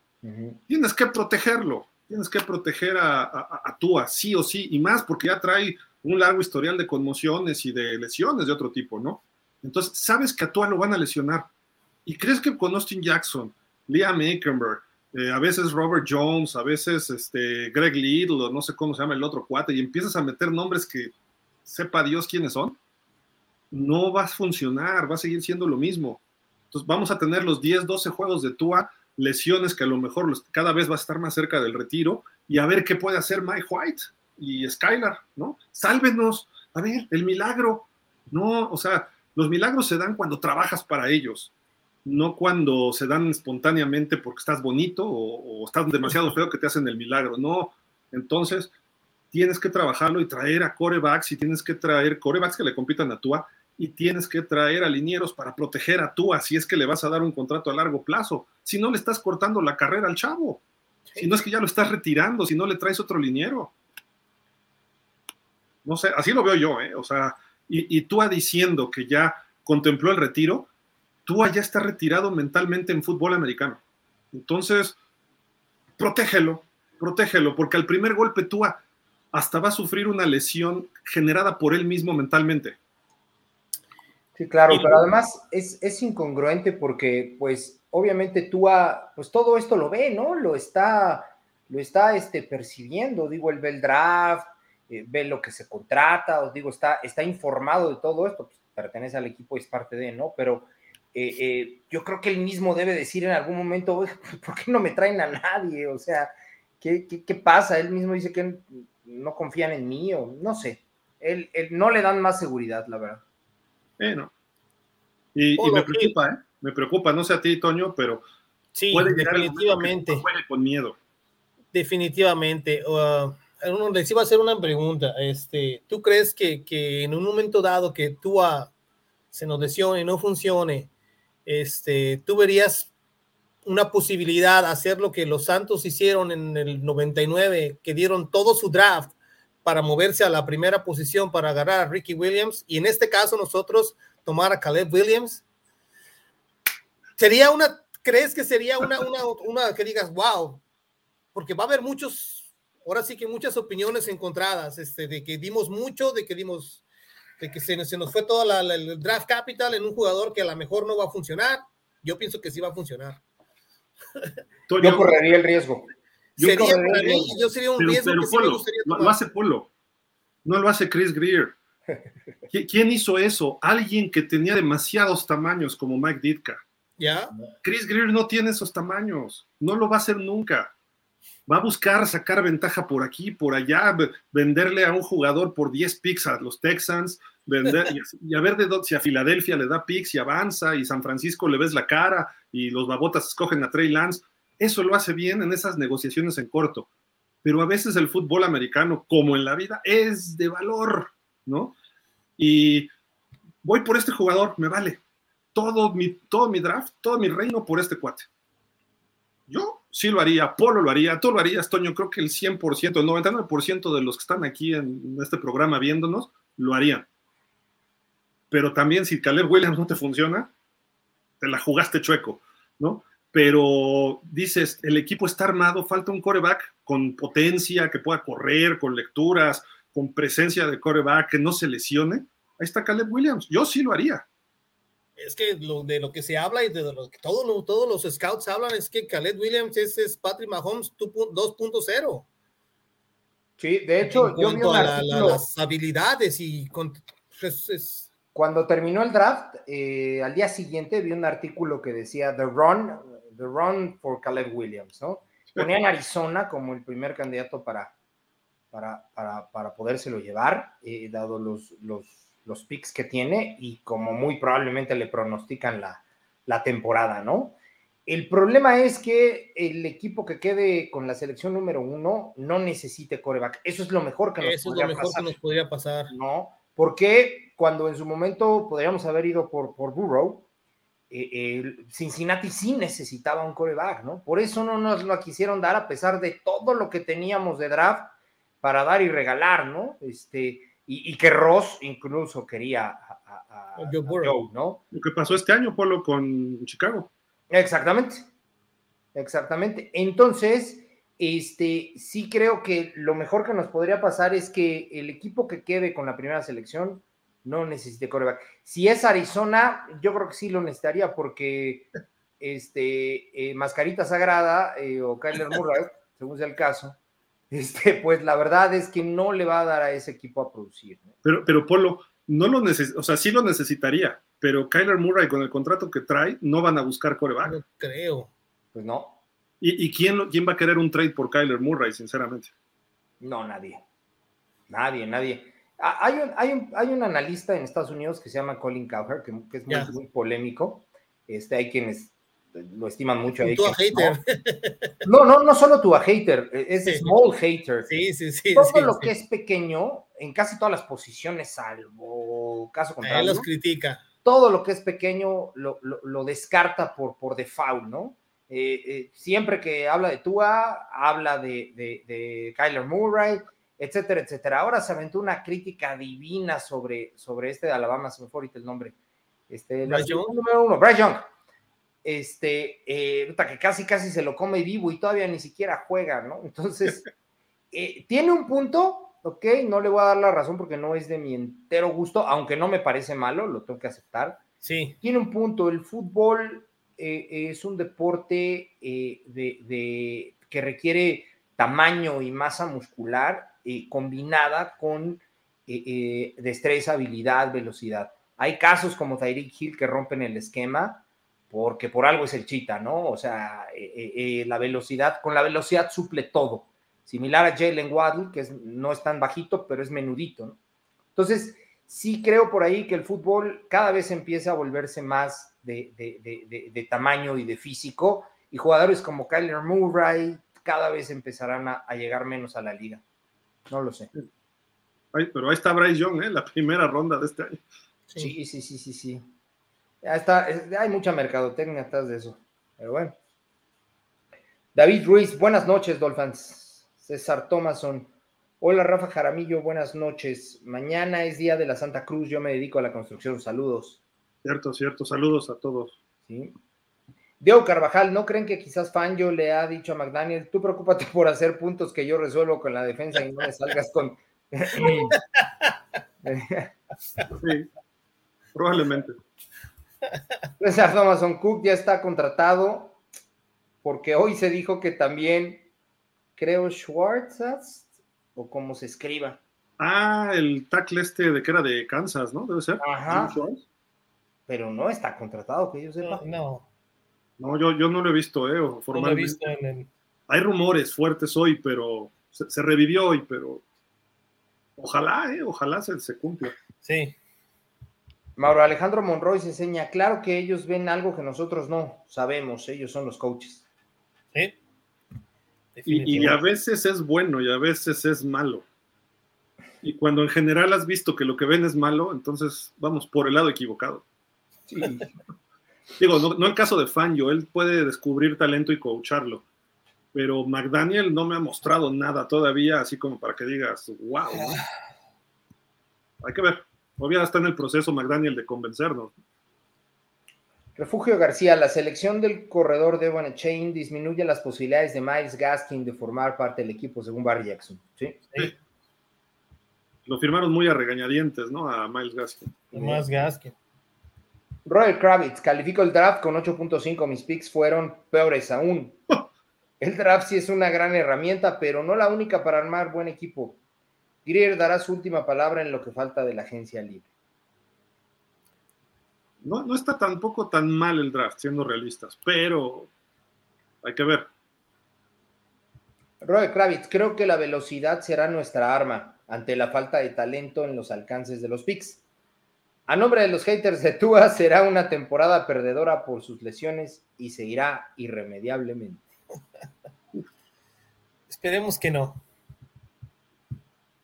Refugio García, eh, XFL, mm, Battle Hawk, Defensivo, Free, Defensivo Freedom, aquí Laudum y al minicampamento de Miami. Uf.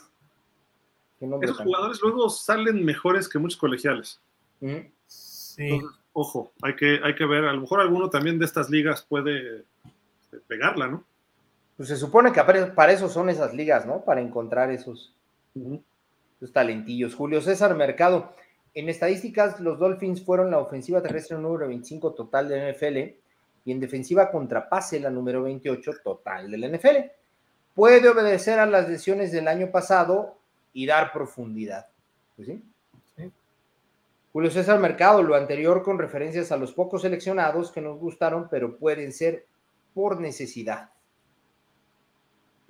Yo creo que lo que dijiste, por al principio es, vital, ¿no? Que no nos vuelva a ocurrir que se lesiona toda la secundaria y no hay quien. No, eh. quizá por eso fueron por Cam Smith. No porque el chavo sea malo o bueno, sino decir, vamos por alguien que, que entre al quite, aunque sea novato, ¿no? Sí, sí. Ismael Leal, buenas noches, saludos para todos. Quitándose el jersey de los Dolphins, ¿cuáles son sus expectativas que este equipo les genera y creen que es más posible la sorpresa o el fracaso? Mm. Difícil pregunta, Ismael, porque ¿cómo te vas a quitar un jersey de un equipo que le has armado durante toda tu vida, ¿no? Entonces es difícil, pero en mi chamba yo lo he tenido que hacer muchas veces y a veces me dicen que soy más crítico que los este, enemigos de los Dolphins, ¿no?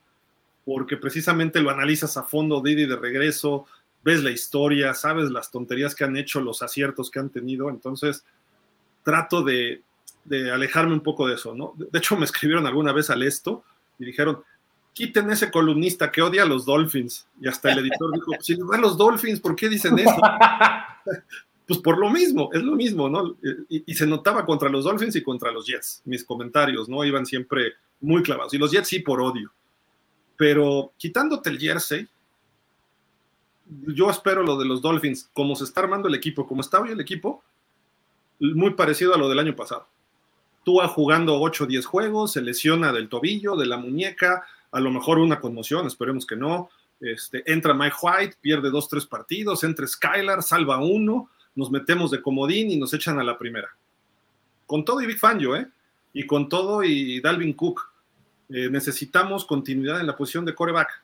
Si no le hemos tenido los tres años anteriores con Tua, ¿qué nos hace pensar que lo vamos a tener este año? ¿La probabilidad matemática lo puede indicar? Sí, de acuerdo. Mientras más haces una cosa, es más probable que ocurra lo opuesto. De acuerdo. Pero también indica otra cosa. Si siempre ocurre lo mismo, ¿qué te hace pensar que va a cambiar? ¿No? O sea, es lo que decía, creo que Einstein, ¿no? Si seguimos haciendo las mismas cosas, vamos a seguir obteniendo los mismos resultados. Entonces, y lo repetía Dave Wanstead en sus épocas y me tocó cubrirlo cuando decía. Entonces, es muy cierto, lo vamos a tener lo mismo, un equipo de media tabla para arriba, eh, ojalá y tú a jugar a 16 juegos o 15, eso sería yo feliz, porque nos da más probabilidad de ganar. Eh, no todos los partidos, y va a haber partidos donde se va a ver mal, pero a los malos les vamos a ganar y si sumas todos los juegos de los equipos malos o los que traen lesionados, etcétera, Miami va a estar en playoff y con suerte con Tua en playoff le podemos ganar un partido como el que perdimos con los Bills. Creo que si Tua hubiera estado hubiéramos ganado, porque completó creo que 15 de 45 Skylar Thompson y perdimos por tres puntitos y por la tontería de McDaniel al final de la cuarta oportunidad. estuvo muy forzado, pero o sea, ese tipo de detalles que son de un equipo en maduración yo quisiera ver a los Dolphins campeones. Y repito, con Tua no los veo campeones, sí veo un equipo de playoff constante, mientras Tua esté sano. Y hasta ahí.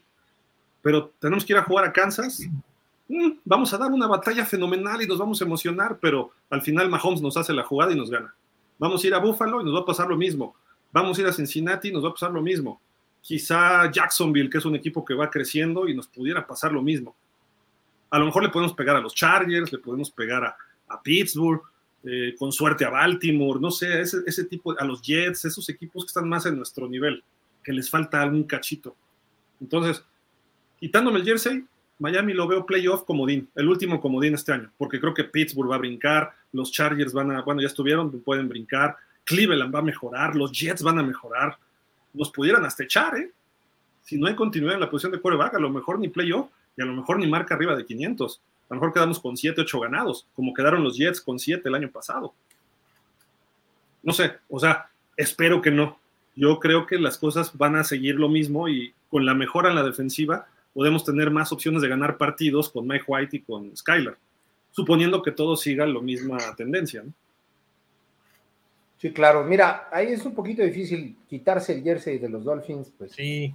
No, no, yo por eso no apuesto. A mí no me gusta apostar eh, eh, y menos contra mi equipo, porque sí me, sí me gana este, la el sentimiento. Jamás apostaría contra mi equipo, porque por muy, por muy mal que lo sepa, ¿no?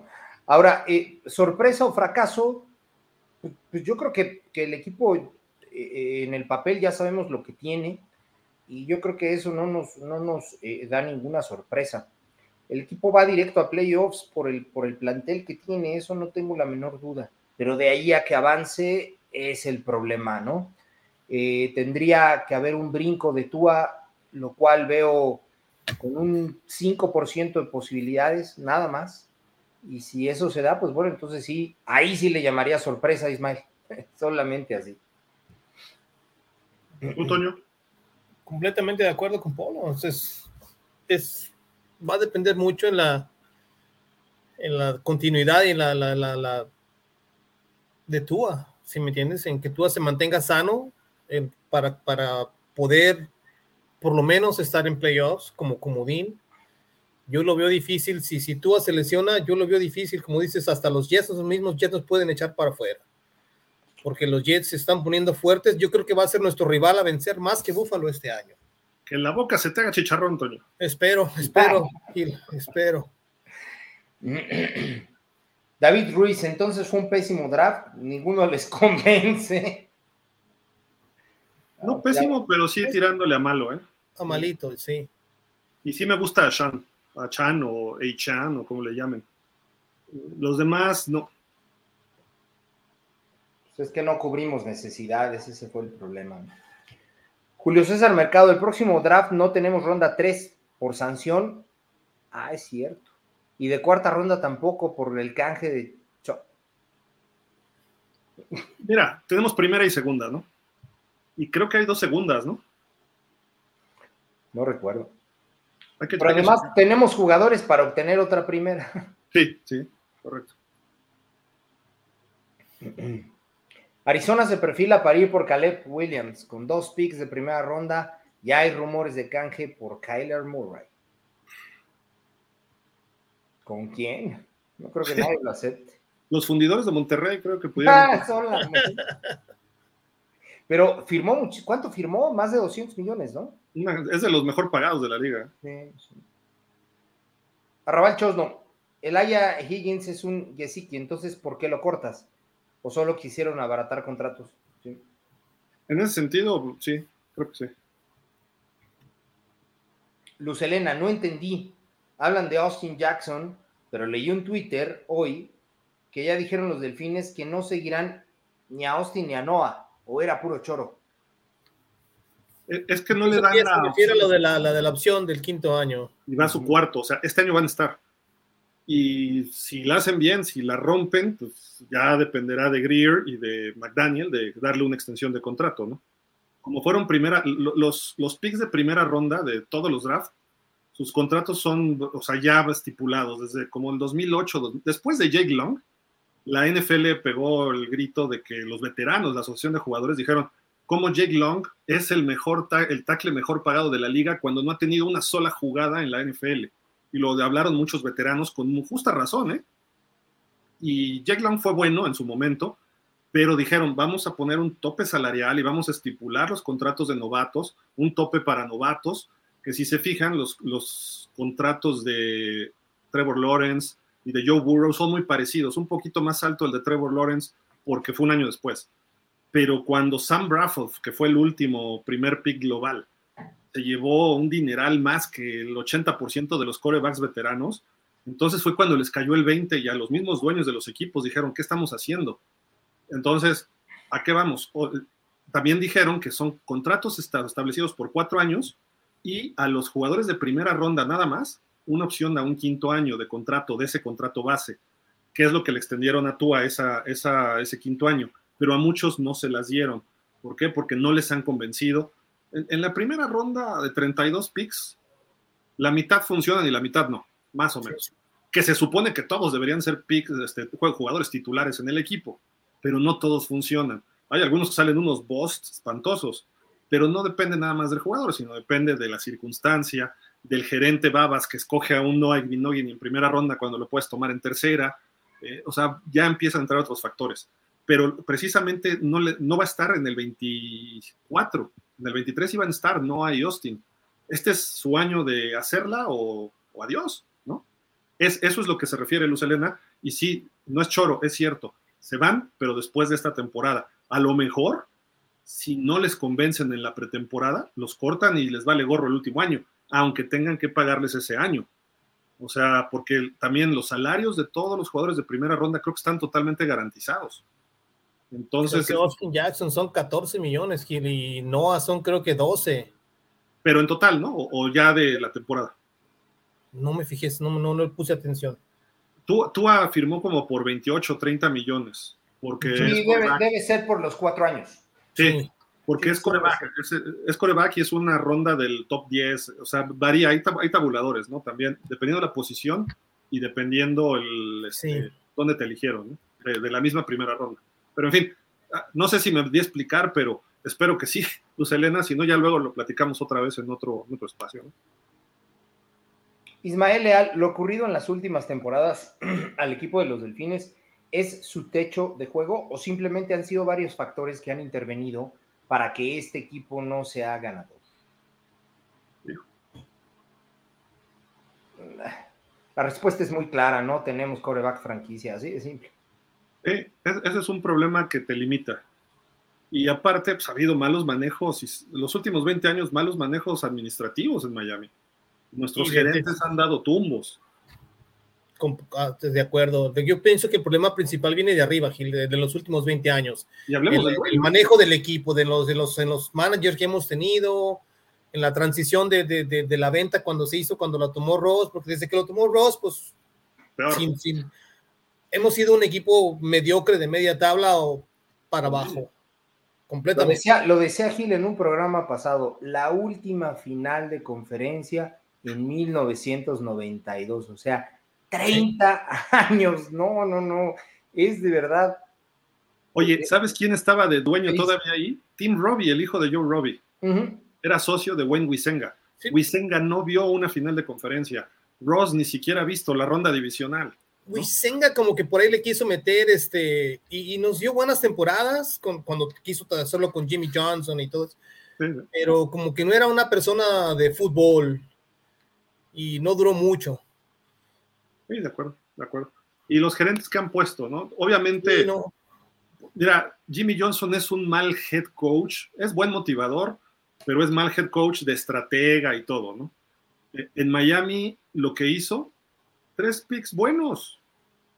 Falló en muchas cosas. Se peleó con, con Dan Marino. Eh, escogió a Zach Thomas, Jason Taylor y quizá Sam Madison. No, Sam Madison creo que estaba. O, llegó Patrick Sortain. Y párale de contar, en cuatro años hizo eso. Sí nos llevó a tres playoffs y cada año nos fueron ganando peor con él. Híjole. Porque no le daba más el coco para hacer algo más. Y necio de querer correr cuando tienes el mejor brazo de la liga. Eh, su defensiva fue muy buena, pero a la hora de la hora no podía. Le, le faltó. ¿Y por qué tuvo éxito en Dallas? Porque se dieron ciertos factores en Dallas que en Miami no pudo repetir.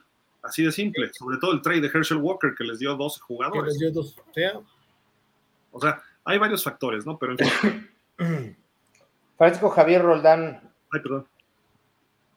Tenemos que proteger a Tuba, si no a Dios, a nuestra temporada. McDaniels tiene que trabajar más con el segundo o tercer mariscal de campo, como plan B. Sí, de acuerdo. Omar Sauri. Gil, ¿qué? Gil RLT, que viene de Michigan, el tackle, ¿no? Que viene de Michigan. Ah, sí. The, right tackle que viene de Michigan, lo coachado, eh, ha sido coachado por Harbaugh. Sí, y eh, Michigan no ha sido, lo, decíamos hace rato en pausa, y ustedes no sé qué opinan lo mismo, Toño y Polo. Vean los equipos que más jugadores aportaron ahorita de colegiales eh, al draft. Michigan está entre los que más. ¿Por qué? Porque están bien coachados, porque hay un coach que puede hacer buen reclutamiento a nivel high school, le creen a Jim Harbaugh porque es un líder, así como a Nick Saban, que a mí me cae gordo ese señor, pero lo hace bien. Eh, los coaches que han estado en Ohio State en su momento, Urban Meyer, son ciertas universidades y Michigan ya se metió en ese grupo.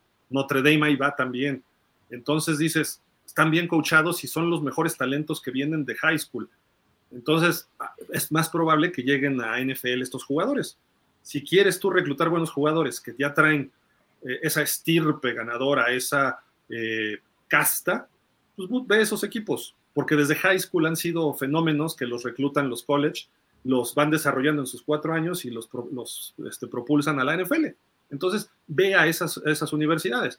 Por eso hubo una época que Miami, Alabama, Alabama, Alabama. Y ahora vean a Filadelfia, Georgia, Georgia, Georgia. Este, son, son rachas, entonces tienes que fijarte y ahí encuentras a los mejores jugadores. No es una gran ciencia en ese sentido. La cosa también es que encuentres el momento en el draft y todo. Este cuate cayó hasta la séptima, no es un jugador muy bueno en ese, en ese sentido para hacer primeras rondas, pero se esperaba en una cuarta, quinta. Entonces, por eso dicen que fue un, valor de pick muy alto, tenerlo en la séptima cuando era un valor de cuarto, quinta ronda. Entonces dices, eh, está bien. Pero ya cuando lo traduces al equipo titular, ¿va a ser titular? difícilmente. ¿Va a ser banca? Pudiera ser. Lo más probable es que esté en el equipo de prácticas y a lo mejor hasta lo cortan, ¿no? Aunque lo haya coachado Harbaugh. ¿eh? Ismael Leal pregunta, ¿qué agentes libres pueden llegar todavía a los Dolphins? Ya lo hablamos, ¿no? Hace ratito. Cualquiera que esté agente libre ahorita todavía pueden contratarse sin problema.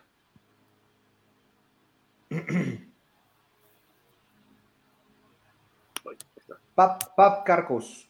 Eh, saludos, shows de, de los Dolphins. Gil Polo Antonio. Mi preocupación es que no han llegado, que no ha llegado línea ofensiva. Al parecer Tua va a seguir corriendo, pero por su vida. Saludos y excelente programa. Gracias, Pablo. Saludos. Miguel Ángel Méndez, eh, creo que Grier le gusta el 9, por eso se fue en la segunda ronda con el reemplazo de Ignovini para no variar. Ah, es pues el 9, este chavo va. Sí, está bien. Jürgen Max, ah, mira, hace tiempo no lo veíamos. Gil, el, nombre del Tyren que mencionas es Dion Sims, claro. Ya ves, ya ves, yo por ahí iba, perdón. Está canijo este Jürgen. Fue drafteado en la cuarta ronda del 2013, jugó con Miami del 13 al 16. Se fue a Chicago el 17 al 18, anunció su retiro en el 2020, era suplente de nuestro toro Tyren Charles Clay. Ese cuate terminó en Búfalo, ¿no? Charles Clay. Charles Clay, sí. buenas noches, amigos. Hugo Jesús. Jorge Fergadís, saludos, buenas noches. Creo Ryan Hayes lo trajeron para tackle izquierdo. En los Wolverines jugaba de tackle izquierdo durante los dos años. Lo que se seleccionó, si recordamos, en años pasados acabamos el año con los cornerbacks, running backs y, tackles eh, ofensivos lesionados. Además del Jairen que no bloqueaba, creo este puede pulir más su bloqueo. Correcto. Eh, es que también subió otro tackle, ¿no? De Michigan. En, la, en los undrafted es otro de Michigan. En rondas altas. Mm. Y el ala cerrada, Shoemaker se lo llevaron los Cowboys, que también estaba bien cotizado. Dos, tres defensivos. Michigan está bien. ojalá ya sea campeón para que ya se venga Harbaugh a Miami. lo, lo, dije o lo pensé. Rafa Rangel, perdón, pero yo sí nos repruebo porque la principal debilidad del equipo no ha sido cubierta a menos que ellas sepan algo que yo ignoro, esa debilidad es la falta de resistencia física de Tua al castigo. Entonces que eso no se puede cubrir. Pero tienes que darle los las mejores posibilidades. Las mejores posibilidades para. Sí. A lo mejor lo, puedes contrarrestar un poquito con sistema, ¿eh? Los rollouts, los, los rollouts y los, y los bootlegs, ¿ok? Eh, son pases que ayudan mucho a que el bloqueo pueda, pueda desarrollarse con cierta tranquilidad y desplazan al coreback. Y tú hace bien esos rollouts, ¿no? Sobre todo a su lado izquierdo. Cuando los acaba y no se regresa como contra Cincinnati. Cuando no se regresa. no. Es que ahí es la diferencia. El rollout es un pase que entra, eh, se centra el balón y directo rola, ¿ok? El bootleg es un engaño de carrera del lado contrario a donde se va a rolar. Entonces, cuando tú haces el bootleg, buscas atraer a la línea un tiempo nada más, eh, engañando la carrera y el, y el, el coreback ya rola hacia el lado opuesto. Esos yo creo que son los mejores de Tua, los bootlegs más que los rollouts. Y, y está la otra opción que es el play action, ¿no? Que son engaños de carrera. En el play action, exactamente, en el play action no rola. Hay un play action que es a la altura del hueco A o B, como se le quiera llamar, pero hay un play action eh, que es hacia el hueco C. A mí en lo particular me gusta más ese porque te amplía un poquito la perspectiva. Este, y sí, el play action también ayuda muchísimo. No hay nadie que haga mejor los play actions que Tom Brady. Es excelente para el play action. ¿Sabes quién me gustaba cómo hacía los engaños de carrera? Boomer Esiason. Uf, era buenísimo. Buenísimo, buenísimo. Escondía el balón, se quedaba así. Lo, Patrick Mahomes tiene ese estilo, ¿eh? también de repente se queda. Y todos los jugadores no saben qué rollo, porque está escondiendo el balón en la panza, ¿no? Impecable, es impecable la manera en la que lo hacen. Sí. Mauro Alejandro Monroy, y para ustedes, ¿quiénes fueron los ganadores y perdedores del draft? E, es difícil calificar de ganador y perdedora hoy, ¿no? Pero digo, Filadelfia se la robó. O sea, ¿quién diablos hubiera imaginado que Filadelfia se iba a llevar al mejor liniero defensivo del draft, ¿no? Filadelfia estuvo en el Super Bowl y lo pones ahí ahora con este Fletcher Cox, con Graham, viejitos y lo que quieras, pero perdieron a Hargreaves, pero no, tenemos a Jalen Carter y traen a otro chavo, Nolan Smith, todavía dices, no puede ser. O sea, este, estos cuates, suerte te dé Dios a veces, ¿no? También, y han hecho los trades adecuados, y te va a dar suerte Dios, o el universo, o como quieras llamarlo, cuando trabajas para conseguirlo. Nosotros no hemos tenido suerte porque no hemos trabajado para conseguirla. Hemos tenido mala suerte porque hemos trabajado hacia eso. Y Filadelfia ve lo que está haciendo Howie Roseman, el gerente.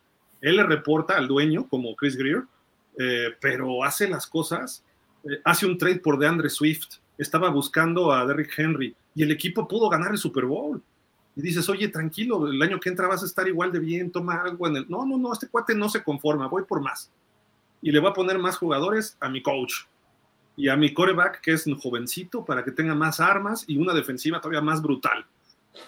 ¿Cuándo vamos a ver a Chris Greer así de agresivo?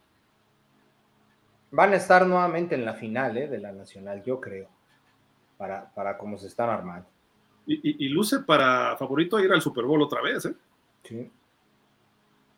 Y perdedores, San Francisco, aunque tuvo dos, tres picks. Un, pateador en la tercera ronda, creo. La tercera. No, no manches. Que, que, es muy bueno, de Michigan. Sí, pero. Eh, Tenían como 80 terceras rondas, eso sí. Pero no tienen coreback, ¿eh? Están igual que nosotros. Quizás su equipo sea mejor todavía, pero les falta el coreback. Se va Jimmy Garoppolo y dices, ay, pues Trey Lance va a regresar. Trey Lance es como Jordan Love, ha jugado dos veces en, su carrera. Y creo que ya por ahí los tienen en, la lista de, hacerlo para trade.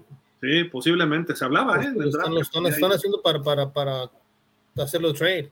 Y el otro muchacho, Purdy, que parece que hasta mitad de octubre, noviembre va a estar bien del codo. Entonces, el ganón va a ser Sam Darnold, ¿no? Yo creo. Bien coachado con este Shanahan y con Brian Greasy, creo que le puede ir bien. Tiene talento y nada más que si entiende rápido el sistema, aguas. O la otra, que John Lynch le diga a Brady, vente a dos temporadas a tu equipo de todos tus amores. Y con eso ganan el Super Bowl los Niners, hombre. Sí. Nelson Mellado, buenas noches, amigos Dolphins. Pap Carcos, Gil, la única justificación de Grier para no haber elegido línea ofensiva en la segunda ronda es que realmente Austin y Liam Neckenberg hayan dado ese paso de calidad, pero lo veo muy complicado y espero equivocarme. Pero ¿cómo lo vas a evaluar, Pablo, si apenas estamos viendo los minicamps? O sea, tienes que traerles competencia, aunque hayan mejorado, ¿eh? Ya después de tres años a Austin Jackson, es, lo mismo de Tua. ¿Por qué con Austin Jackson o con Noah Binogini podemos ser buenas gentes y con Tua no? O al revés, con Tua somos, somos buena gente, pero con estos dos no. Son primera ronda los tres. A los tres hay que atacarlos ya porque llevan tres años y ninguno ha despuntado todavía. Tua ha tenido chispazos. Austin Jackson y Noah. No. Nice. en otro equipo, desde el segundo año, entrando al tercero, los hubieran cortado. En cualquier otro equipo. De acuerdo. O, por lo menos los mandas a la banca con jugadores. O los, o estelares, ¿no? Sí, sí, sí. No, bueno. Ahí, ahí va.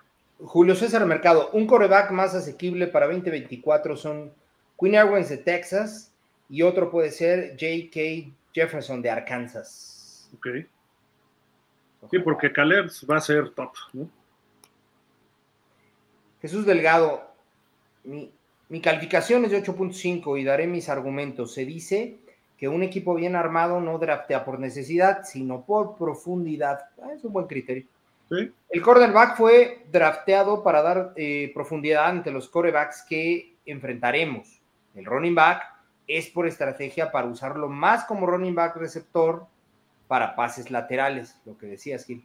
El Zairen es un experimento, un lujo o apuesta que se pueden dar en sexta ronda. Y el right tackle lo ven como un jugador a futuro, tiene el coraje y carácter y las necesidades las quieren resolver en agencia libre. Ah, estoy de acuerdo con Jesús en lo que está diciendo, solo que hay un problema. Si fueran el jugador mejor rankeado cuando estás haciendo el pick, te la compro. Pero ninguno de ellos era el top de su posición cuando estaban los Dolphins eligiendo. Entonces dices, pues ya no estás este, seleccionando por lujo, sino estás seleccionando porque, ah, este me gustó. Por gusto. Sí, y, no, y no porque dices, voy a mejorar la posición. Y el, único que veo que sí es una muy buena opción es el corredor, este Achan. Y ya, los demás no, los demás no, no, no, no veo la necesidad. O sea, eh, ahora, a lo mejor saben algo de la lesión de Nick Needham los coaches de Miami, por eso se llevaron a Cam Smith, que no es una lesión fácil, creo que era el tendón de Aquiles, si no me recuerdo. Entonces, a lo mejor ya no regresa Nick Needham bien y a lo mejor tienen ese miedo y hablan con los médicos y le dicen, oye, cuando un corner se lesiona el tendón, difícilmente regresa a su nivel. Ni Richard Sherman, que era un fenómeno, regresó igual después de su lesión y él no se lo rompió, nada más tuvo una distensión, o sea, no fue algo grave. Entonces creo que por ahí este, va el asunto, ¿no? Nada más. Entonces, yo creo que podías haber tomado otras, otras opciones dentro de la misma posición, excepto el corredor. Sí. Eh, Mauro Alejandro Monroy, el Cuau saldrá en el draft 2024 desde Tepito. no, bueno. Julio César Ortega, Gil, en verdad, ¿cómo te quejas de todo y siempre negate? es que sabes que soy de religión protestante, pero no me explicaron que eso era como ir con los luteranos. Yo pensé que era por protestar nada más. No, pero Julio César, yo, tengo un lema como analista, periodista y lo que tenemos en pausa. Aquí en Dolphins lo he aplicado. Si vas a, o sea, la, frase es protesta con propuesta. Si no vas a dar una propuesta, cállate, ¿no? O sea, ve a hacer tu manifestación al Zócalo y di que no estás de acuerdo, pero ¿qué propuesta estás ofreciendo? Nada más que te hagas escuchar, no, eso no es suficiente en la vida. Tienes que llegar con una propuesta. ¿Me escuchas? Porque traigo esto, esto, esto, esto y esto como periodista y analista yo no puedo llegar a decirle a Greer haz esto porque ni me va a pelar, ni a decirle al señor Ross hasta que me case con su hija, ¿no? Pero ahorita lo podemos hacer aquí y describir y haces un análisis. Entonces, cuando ves que tu equipo no está haciendo las cosas correctas, pues es donde dices, traigo la camiseta y me duele, quizá por eso, repito, me han tachado de que odio a los Dolphins, pero es que precisamente ves más a tu equipo y dices, ve lo que hace Filadelfia, ve lo que hace Detroit, son agresivos, Ve lo que hace Pittsburgh. O sea, Omar Khan era candidato para ser gerente cuando nombraron a Chris Greer. Omar Khan hoy es el gerente de Pittsburgh por primer año y rompió el draft este señor. Lo rompió. Pero no, tenemos que escoger al scout que viene aprendiendo de gerentes generales muy maletas o muy mediocres como Jeff Harlan, como Eric Tannenbaum. No, subes a Chris Greer ahí. En lugar de decirle Omar Khan, vente para acá. Y Omar Khan, como tiene algo de herencia, creo que puertorriqueña, estaba interesado en Miami. Y estuvo muy cerca de, contratarlo, pero no, el señor Ross dijo, Chris Greer. Y no solo eso, sino le da las llaves de su casa, de su coche, de su cuarto, y le dice, mi esposa está ahí para ti a la hora que quieras. o sea, por Dios. ¿Y no quieres que me queje? Obviamente me molesta. No me cambio de equipo. Me gustan otros equipos, pero no me cambio de equipo por el jersey que traigo puesto. Pero dices, alguien que está trabajando bien es Pittsburgh. A lo mejor no va a ganar el Super Bowl este año, pero en dos años va a volver a ser contendiente ese equipo. Y, ve lo que hace Filadelfia, están en el Super Bowl y mejoran el equipo. Y dices, ¿cómo diablos lo pueden hacer ellos y nosotros no? Entonces haces un análisis y a lo mejor sí te vuelves negativo. Sí, lo siento. Vivimos en una época donde lo negativo te lleva a Palacio Nacional. Entonces, lo, siento, pero espero que no sea la imagen. Al contrario, es por, por, proponer, dar propuestas. Y yo, si se fijan, normalmente si me quejo de algo, doy otras opciones porque no, o sea, porque llegué a una conclusión de que esto fue lo equivocado. A veces nos equivocamos nosotros y digo, hay otras opciones y cambias el rumbo, que eso es lo que deberíamos hacer todos, haciendo un análisis introspectivo. Entonces, el fútbol americano te enseña eso y Polo no me dejará mentir. Ves video el lunes, te equivocaste aquí, aquí, aquí, acá, trabajas algo específico para que no se repita si ves que es un patrón y además cambia el plan de juego un poco, algunas variaciones para el siguiente rival porque trae otras características pero tienes que revisar lo que hiciste mal. Entonces, es lo que hacemos aquí, desglosar lo que se hace mal para tratar de ver algo más. Y lo que hacemos en los medios, o este medio, o este grupo de Dolphins, es para abrir el panorama más, eh, mayormente, para que todos ustedes vean otras opciones y no nos quedemos como el fan común de que, ah, está bien lo que hagan. Me vale gorro. está bien, o sea, y yo respeto a esos fans porque hay fans que nada más, cuando juega Miami? El 10 de septiembre. Ese día se vuelven fan de Miami. Y de que termina la temporada en, enero, hasta el siguiente septiembre no se vuelven a parar en, acerca de Miami o pensar en Miami. Me ha pasado muchos amigos de Miami o del equipo que sea. Estamos ya en septiembre y, oye, ¿qué onda? ¿Cómo viene mi equipo?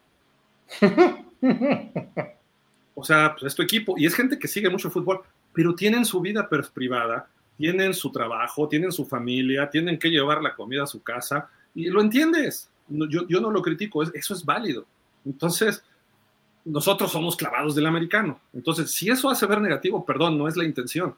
Obviamente, ahorita que, ves cómo se arma el equipo, dices, oh", y lo decimos, este draft va a poder tener resultados en tres años, porque hoy ninguno de estos jugadores, salvo a Shan, y en ciertas circunstancias, se ve que va a ser titular.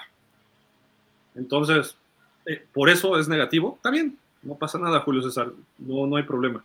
Y fíjate que lo decía Antonio hace como uno o dos programas, así lo dijo, me acuerdo, dijo, yo amo a los delfines de Miami, pero precisamente porque los amo, los tengo que criticar, ¿no? Sí. Y es cierto, Antonio, y Gil, así es, o sea, si amas algo, le tienes que dar toda la perspectiva completa, no puede ser tan romántico ni tan pasional ni cegarte y creer que todo es bonito y bueno, lo tienes que criticar precisamente porque lo amas.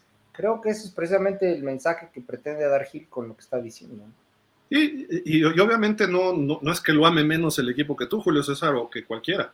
Al contrario, ¿no? O sea, creo que todos, en el nivel que queramos, estamos en el mismo nivel. Además, vemos el fútbol americano, sí como pasión de ciertas, ciertas formas, pero es algo extra, ¿eh? O sea, no es la vida. Yo a lo mejor me dedico a esto, pero el Polo, que es coach, eh, es chef, este Toño, Antón este, trabaja en unas empresas y así Israel tiene otras empresas, eh, perdón, este Fer, Israel tiene un trabajo, Javi, etcétera, y cada quien tiene puntos de referencia distintos, ¿no? Entonces, cuando llevamos 22 años de mediocridad, o sea, a lo mejor también se vuelve frustración, en eso estoy de acuerdo. Se puede reflejar, pero tampoco voy a, a vender humo, ¿no? O sea, quisiera vender humo y por eso no soy político, porque yo le diría a la gente, estamos amolados y vamos a tener que trabajar todo el país durante tres años para ver si más o menos salimos de este hoyo que nos metieron los últimos seis.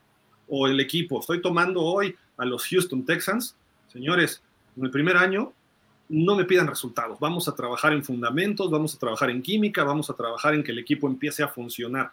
Los resultados van a llegar en su momento.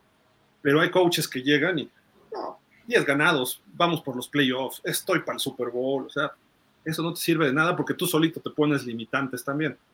Eso hacemos en los medios, abrir un poco más el panorama para que cada quien también tenga mayor conocimiento del equipo. Cuando haces un desglose final de un análisis y dices, Tua era un pick de quinta ronda, de un quinto pick global. El valor no lo tenía de quinto pick global. Lo que pasa es que venía muy sobrevendido de colegial. El único que se lo compró, que compró ese uno, se llama Chris Greer. Porque te apuesto que si Chris Greer no toma Tua, los Chargers no toman a, eh, a Tua, hubieran tomado a Jordan Love o a Jalen Hurts.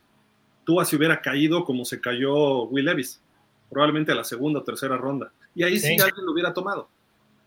Por las lesiones, por las lesiones hubiera caído ahí. El único que lo compró fue Chris Greer. Y ahí estamos pagando las consecuencias. Pero bueno, en fin. Perdón, por, perdón por ser negativo, Julio César. Trataré de cambiar un poco mi mensaje. Rodolfo Martínez Juárez, buenas noches, amigos Dolphins. Buen programa de análisis. Saludos, Rodolfo. Ah, Rodolfo. Refugio García, Joe Shad, mm, Shad Joe. No hay mesa de ping pong en el vestuario de los Dolphins en este momento, revela Jerome Baker. Mire a la guerra con este equipo. eh, Pap Carcos, eh, Gil, esperemos que salga un buen linero ofensivo de la lista de los no reclutados y que se quede en la escuadra de prácticas y listo, para que suba el primer equipo, con eso el draft se salva. Puede ser, sí, puede ser. Es, difícil, pero puede ser. ¿eh? Rolfo Martínez Juárez, ¿qué no se supone que debe ser McDaniel o los coaches de línea ofensiva quien debe seleccionar o es Grier? Ya se ve que Grier no le atina o le falta visión. Ese es su trabajo, ¿no? Normalmente la decisión final es del gerente, salvo que el coach en su contrato lo diga. Y se queja, Bill Parcells se peleó en Dallas porque precisamente el que elegía era Jerry Jones. Y salió la frase muy famosa de Bill Parcells, dijo, si quieren que cocines, que por lo menos te dejen comprar los alimentos, ¿no? Entonces el coach cocina, pero, ah, no, te voy a comprar esta sal de mala calidad y con estos plátanos este, pasados, a ver qué haces. O sea, eso es lo que, lo que se quiere. Bill Belichick toma todas las decisiones y eso le, deja libremente Robert Kraft porque dice, él sabe de fútbol. En los Chiefs hay un gerente, pero el gerente le pregunta a Andy Reid con todo el respeto del mundo y trabajan juntos. Hay mancuernas que funcionan. Si se acuerdan, Pittsburgh en la era de Bill Cowher había un gerente, ay, no me acuerdo cómo se llama, pero ese gerente tomaba decisiones pensando en dinero y Bill Cowher, quiero este jugador, muy caro, quiero esto, y Bill Cowher lo entrevistaron varias veces y dijo, pues es que yo no quería este jugador, así ha abierto, ¿eh? Y el, gerente, y el gerente dijo, sí, pero yo estoy viendo también por el bien del equipo. Y dijo Bill Cowher, pero no importa, lo voy a coachar para que sea buen jugador. Y wow, hacía buenos equipos, porque en su contrato no decía que él tomaba la decisión final. Ya y es lo que peleó Brian Flores y también por eso se puso Chris Greer loco y dijo, mejor que lo corra el dueño. sí. Ya Flores al final dijo, quiero tomar decisiones de qué jugadores principalmente por la bronca de Herbert y Tua. Porque dijo, ya basta, este cuate está tomando decisiones que no debe. Si me preguntan, ¿quién es más gente de fútbol americano, si Greer o Flores? Yo a ojos cerrados digo Flores. Sí, claro. Completamente. De... ¿Y McDaniel qué hace? Le da el avión a Greer, lo que quiere escuchar Greer se lo dice McDaniel. Le habla al oído, sí, sí, tú, tú eres el mejor, qué bárbaro, yo te apoyo. Por eso está ahí McDaniel. Entonces, si McDaniel en un momento choca con Greer, McDaniel se va a ir así también. Entonces, si llegara Harbaugh, Harbaugh no va a querer tener ese problema que tuvo en San Francisco con Trent Balky, que ahora es el gerente de los Jaguars. Precisamente por eso terminó rompiéndose en San Francisco esa buena generación. Entonces, es factor humano entre coach y gerente general. Y lo ideal lo dice Polo, tienes que ponerle a alguien arriba todavía al gerente general para que ese pueda hacer un contrapeso en una decisión de entre un coach contra el gerente o que los ponga en orden. Sí. La salida de John Gruden de los Raiders, no la última, la primera, cuando se va a Tampa, era porque Al Davis estaba apoyando a Rich Gannon.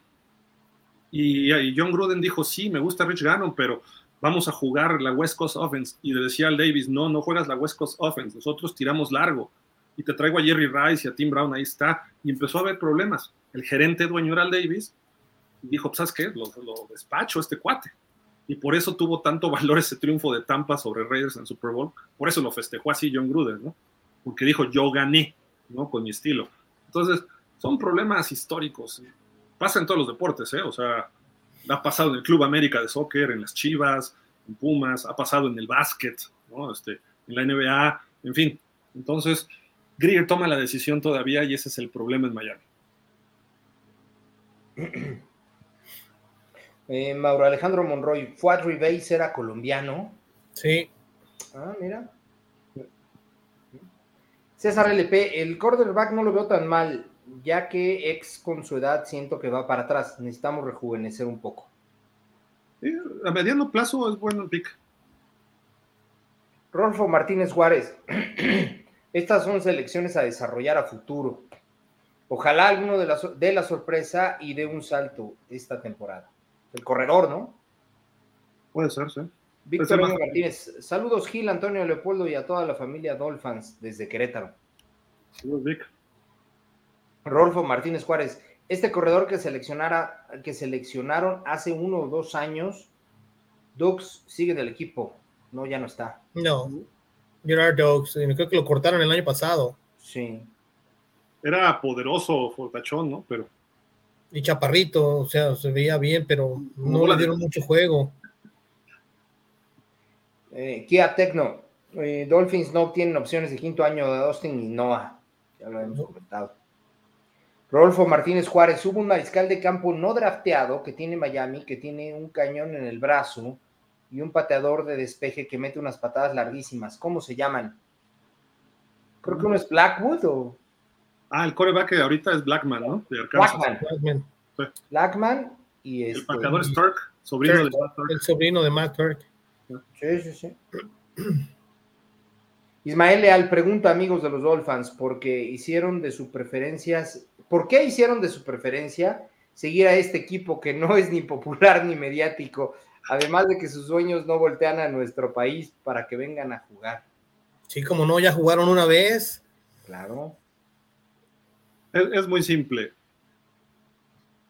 En los ochentas yo descubría la esencia de este equipo, la filosofía de Shula. Y ahí me quedé con eso. No, no, no veo un jugador. Sí llegó Marino después, ¿eh? pero yo le empecé a ir a Miami antes. Yo le iba a los petroleros de Houston, de chavito. Me gustaba su filosofía y todo, pero siempre perdían la final de conferencia contra Pittsburgh. Y jugaban muy bien.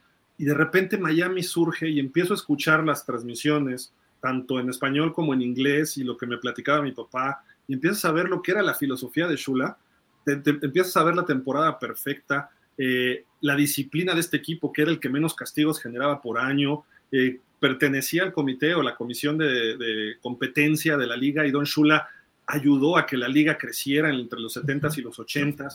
Metieron los hash marks a las alturas de los postes para abrir espacio a los receptores, que se desarrollara el juego aéreo, etcétera. Todos esos detalles.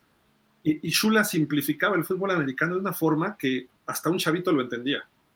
Si tú le preguntabas a Shula, oye, ¿qué plan de juego vas a tener contra Chicago? Y decía, tenemos que ganarles, Marino, no cometer errores, o sea, muy simple, no, no se ponía a hablar que si el slot, que si el Robert, que si, no, no, no, nada, así te contestaba de simple y no había más, ganen, ¿por qué? Porque ya te coachamos todo lo que tenés que saber en la semana, así le decía a sus jugadores, le dijo a Marino, nadie te va a enseñar a lanzar un pase y si alguien te, te quiere cambiar la forma de lanzar, me avisas, alguien de mis coaches, me avisas, porque yo no lo voy a permitir, tú vas a ser el mejor coreback por eso y lo explotó y pudo ganar campeonatos corriendo el balón con gran defensiva. Pudo llegar a un Super Bowl sin coreback con buena defensiva. Pudo llegar a un Super Bowl sin defensiva y con el mejor coreback del momento. Y después sí vinieron las bajas, pero como todo, Belichick ahorita va a la baja por la edad, por el tiempo y todo lo que ha pasado. Como le pasó a Chuck Noll, como le pasó a Bill Walsh. Bueno, Bill Walsh se fue en lo alto, pero a mismo Tom Landry. Entonces dices, eso fue lo que me enamoró a mí de Miami. No, pues, obviamente todos queremos a Marino, ¿no? Y wow, y a Shula y, Nat Moore y Duper, y tú me digas. Pero fue, es un concepto de equipo lo que a mí me gustó. No sé si a ustedes es igual, eh, pero a mí eso fue lo que me enganchó con los Dolphins y de ahí no me fui. Y obviamente llegó Marino y tienes 12, 11 años, no me acuerdo qué edad tenía, y empieza a jugar lo que juega. Olvídate, pues yo estabas en la lela en esa época, como los chavitos de ahorita que tienen 20 años, vieron a Rodgers jugar a esa edad y para ellos no hay un coreback mejor que Rodgers. Entonces a mí me pasó eso con Marino. No sé, soy más viejo que ustedes, entonces a lo mejor por eso, pero, pero si ahorita me dices un chavito de 18 años, le va a los Dolphins, pues ahí sí no sé qué, admira, ¿no? sí. Le gustó el estadio. es como mi familia, que es tradición. Opuesto de la familia. En mi familia no hay, nadie le va a otro equipo que no sea los Dolphins. Ok, ok. No, pues ahí está. Yo, yo fue por un vecino, ya lo comenté en su, momento, fue por un vecino que me atrajo, pero me envolvió algo similar a lo, a lo de Hill, no tan a detalle, pero a mí curiosamente me gustaba mucho el tema de Miami Dolphins Number One, me gustaba mucho. Sí, ¿ah? Se me hizo pegajosa la canción, yo estaba pequeño, y este, y sí, haber visto eh, a Dan Marino fue, fue lo, que, lo que te termina de enganchar, ¿no? sin duda. Miguel Darío Pérez Vázquez, señores, buenas noches. Estoy de acuerdo con que fue un draft bueno a secas, como se ha dicho, pero no entiendo por qué no ir por necesidades. Y la otra, ese primo hermano de Gil, ese Grier, ¿por qué piensa que todas las elecciones de últimas rondas, los no drafteados van a ser Cameron Wake? Que no manche. Órale, ¿eh? Sí, sigues, Miguel Darío. Gracias, ¿eh? Por bueno. Fernando Cetina, saludos y salud, Dolphins, en martes. Como tal, no hay dos, bajas oficiales, aunque sí muy probables. Austin Jackson y Noah es, es probable ya que no hay contrato de quinta temporada. Ah, ya entendí el comentario anterior entonces. Sí, sí, sí. Pero van a, o sea, todo indica que van a estar en el roster este año, ¿eh? Eso es para el 2024. Enrique Ponce de León, lo bueno de Chris Greer es su habilidad de hacer negociaciones con otros equipos para traer talento. Pero para el scout de los novatos y el draft es malísimo. Eh, Rodolfo Martínez Juárez, ese chavo que viene del futuro y vio el draft era Grayer McCaffrey. no, ven. Refugio García. El de volver al futuro, ¿no? claro. McFly, perdón, es McFly, lo que pasa es que no lo escribí. En Refugio García, la selección del esquinero de Carolina del Sur, Cam Smith, hace que sea difícil imaginar un camino para que Noah Ignovini forme parte del equipo, según Barry Jackson. De acuerdo. Omar Sauri, hasta un centro era el primer pick. Sí, fíjate, hasta un centro pudo haber sido. Había dos, tres buenos todavía. E-, Enrico Herrer, no se escuchan. Uh, llevamos dos horas hablando sin nada. No, pero sí ha habido comentarios, ¿no? Sí. Claro. Sube el volumen, Enrico, no seas así. Rolfo Martínez Juárez, ¿hay algún línea ofensivo que pudiera quedar disponible de calidad que llegar a Miami? Los que han ido a visitar, ¿no? Cameron Fleming y Taylor Luan. por ahí debe haber algunos otros. Hablan de Schwartz por ahí, dijeron ahorita, ¿no? También. Pero ya andaba como retirado ese chico, ¿no? Jim Schwartz. Entonces no sé. ¿No andaba también Eric Fisher por ahí? Pero. Se era... trajimos el año pasado, en la temporada pasada, ¿no, Gil? Y lo firmaron por tres, cuatro juegos que quedaban al final, pero nunca jugó. Anda por ahí, sí. Nunca jugó, creo que le dieron, este, creo que 800 mil dólares, una cosa así. Órale. Sí, pero él, en su momento fue gran jugador, ¿eh? Sí, pero, pero no, no nos dio nada. Sí, creo que se integró al roster y estaba, estaba en, el, en el injury report la primera. Sí, así estaba. Y así, y así se acabó la temporada y así quedó en el injury report. Llegó lastimado. no, güey. Rolfo Martínez Juárez, eh, de las elecciones de la temporada pasada, ¿hubo alguno que jugara en el primer equipo? Ah, qué buena pregunta era Esukanma, Tyndall, Cam Goody, me falta alguno por ahí, no me acuerdo quién más. También fueron cuatro, ¿no? Sí. Era un tackle, Larnell, no sé qué. Ninguno. Ninguno, ¿eh? Ninguno. Creo que el, el, tackle sí jugó algún momento de titular por, este, por las lesiones, pero un partido, una cosa así y se quedó primero en la escuadra de prácticas y luego lo subieron al equipo, jugó un partido, no sé si de titular, habría que checar, ¿no? Pero, o sea, titular así de semana 1, semana 8, digamos, no. Tyndall fue el que más jugó. El que más jugó. Pero lo sacaron rápido también. Y jugó muchos equipos especiales también, entraba por ahí en el... Pero no, no, no le Pero en primer equipo, ninguno. No, ninguno. De su canma como que este, pintaba para más, pero no. Se lesionó, ¿no? Al, al, principio de la temporada, pero ya no jugó. Javi, Javi Rolca, hola, esperemos que contrate en línea ofensiva en la agencia libre. Hola, Javi. Esperemos. Todos estamos ahí. Mauro Alejandro Monroy se enseña, nadie quería, no. Eh, dejen a mi muchacho nigeriano en paz, por Dios. Zona Lema, ¿quién es más rápido, Cristian González o Cam Smith? Creo que Cristian, ¿eh? Sí. Creo que Cristian, y además, pues, viene de Oregon que han hecho buenos backs defensivos. De hecho, tenemos dos nosotros, dos safeties, ¿no? A Jevon Holland y a McKinley. Eh, Cristian González se cotizó bien. Eh, vamos a ver, y además llega con Bill Belichick, que hace muy buenos corners, ¿no? Pick de primera ronda. Sí. Sonia Lema, sí, Nueva Inglaterra tiene una ofensiva que apesta. No, más bien, si Nueva Inglaterra tiene una ofensiva que apesta sin receptores y escoge a Cristian González, ustedes lo celebran, pero Miami escoge también necesitando otras posiciones a Cam Smith y lo critican. No entiendo. No, yo, lo que digo es que a mí me sorprendió que fueran muy defensivos los Pats. Eh, creo que sí necesitaban apoyo, quizá en línea ofensiva también. No tanto en playmakers, porque tienen ahí a Gesicki, tienen a Devante Parker. Son los Dolphins de hace cinco años ellos. Este, y Mac Jones, si necesita más, pueden correr el balón. Tienen ahí a, ¿cómo se llama este cuate? Ramondre Stevenson, que es bueno les falta línea nada más y quizá un receptor o dos, pero nunca tomó un receptor de primera ronda Belichick, Nakil Harry, y le fue muy mal. Y como que dijo, nunca lo hago, lo hice, me fue mal, ya no lo vuelvo a hacer en mi carrera. Entonces, creo que por ahí fue el asunto, ¿no? Y el año pasado escogió un liniero, Cole Strange, que fue muy strange, ¿no? Muy extraño eso, ¿no? Que, hizo y no, como que no le funcionó. Pero los Pats necesitaban apoyo en la ofensiva, sí, pero se fue a la defensiva, ¿por qué? Porque yo creo que está pensando también en Aaron Rodgers, ¿no? ¿Y quién va a cubrir a Garrett Wilson? Entonces dijo, pues tráete al mejor corner disponible, Cristian González, por lo menos cuando él le tocaba el pick. Y se fueron por un linebacker, una ala defensiva. Yo creo que no es que se lo aplauda, pero lo entiendo bastante. La, mentalidad esa de Belichick en este draft, sí, sí, la estrategia sí la, sí la entiendo perfecta. Y no lo alabo, ¿eh? O sea, tampoco, pero Simple y sencillamente tiene lógica lo que hizo. Y nosotros, ¿no? Luz Elena pregunta, si se va a Austin, ¿cómo creen que quede la línea ofensiva? Pues ahorita solo tenemos centro, gar derecho y tackle izquierdo, titulares. Fíjate que yo así como lo veo, Polo y Gil, este, yo pienso que Austin se queda como, como, como banca y de esos dos, yo pienso que, que Noah sí, sí, ya tiene un pie y medio afuera. Y que en el training camp lo van a cortar. En el training camp. o por ahí. En la pretemporada. En la pretemporada, y lo van a decir adiós. Sí, por eso trajeron a Cam Smith, ¿no? Para sacar a Noah. Pienso va por ahí. Salvo que Cam si esté grave, ¿no? Su lesión o que no se recupere.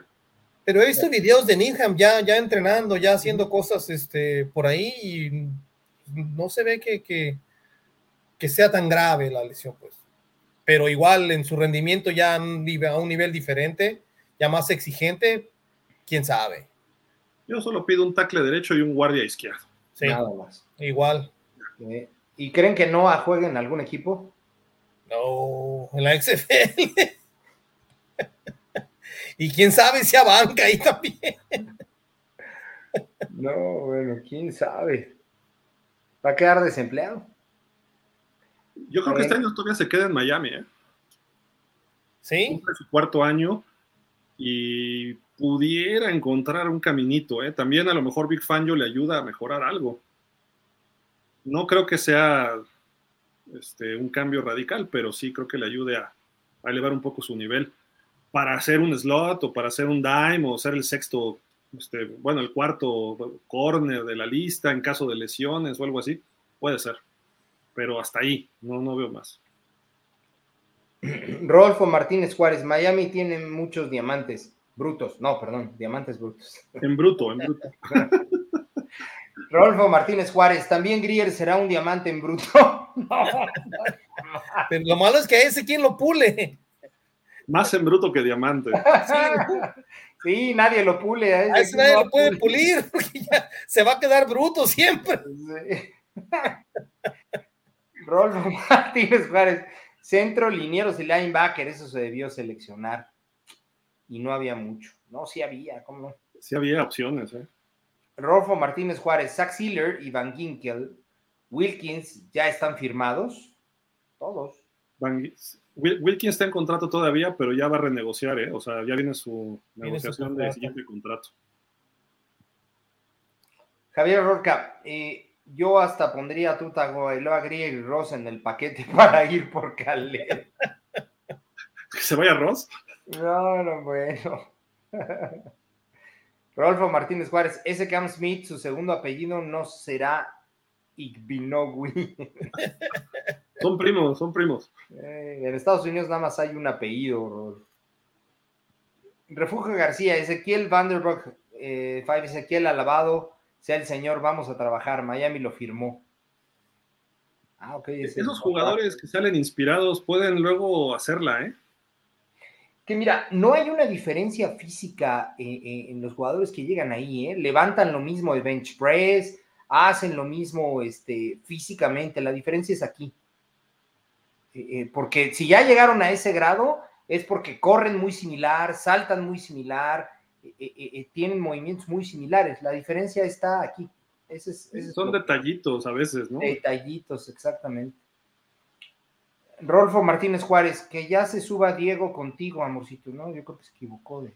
¿Qué, qué, qué, qué, estás hablando? ¿Qué pasó, Rodolfo? Lucelena, a ver, pregunta a los super expertos del panel. ¿Qué cambios realistas pueden hacer Delfines para poder pensar en ser campeones? No salgan con cambiar a Tua, porque sabemos que no pasará. Por eso digo realistas o de plano es para estar como Gil con mis Jets de toda la vida. Ay, no, qué asco. Para ser campeones, yo ya te lo dije, trae a Tom Brady y a Devin White. Si traes a Dalvin Cook, es que bueno. Pero con esos dos jugadores podríamos estar compitiendo para ser campeones. Divisionales, para pelearle a Kansas, para pelearle a Bills, para pelearle a Cincinnati.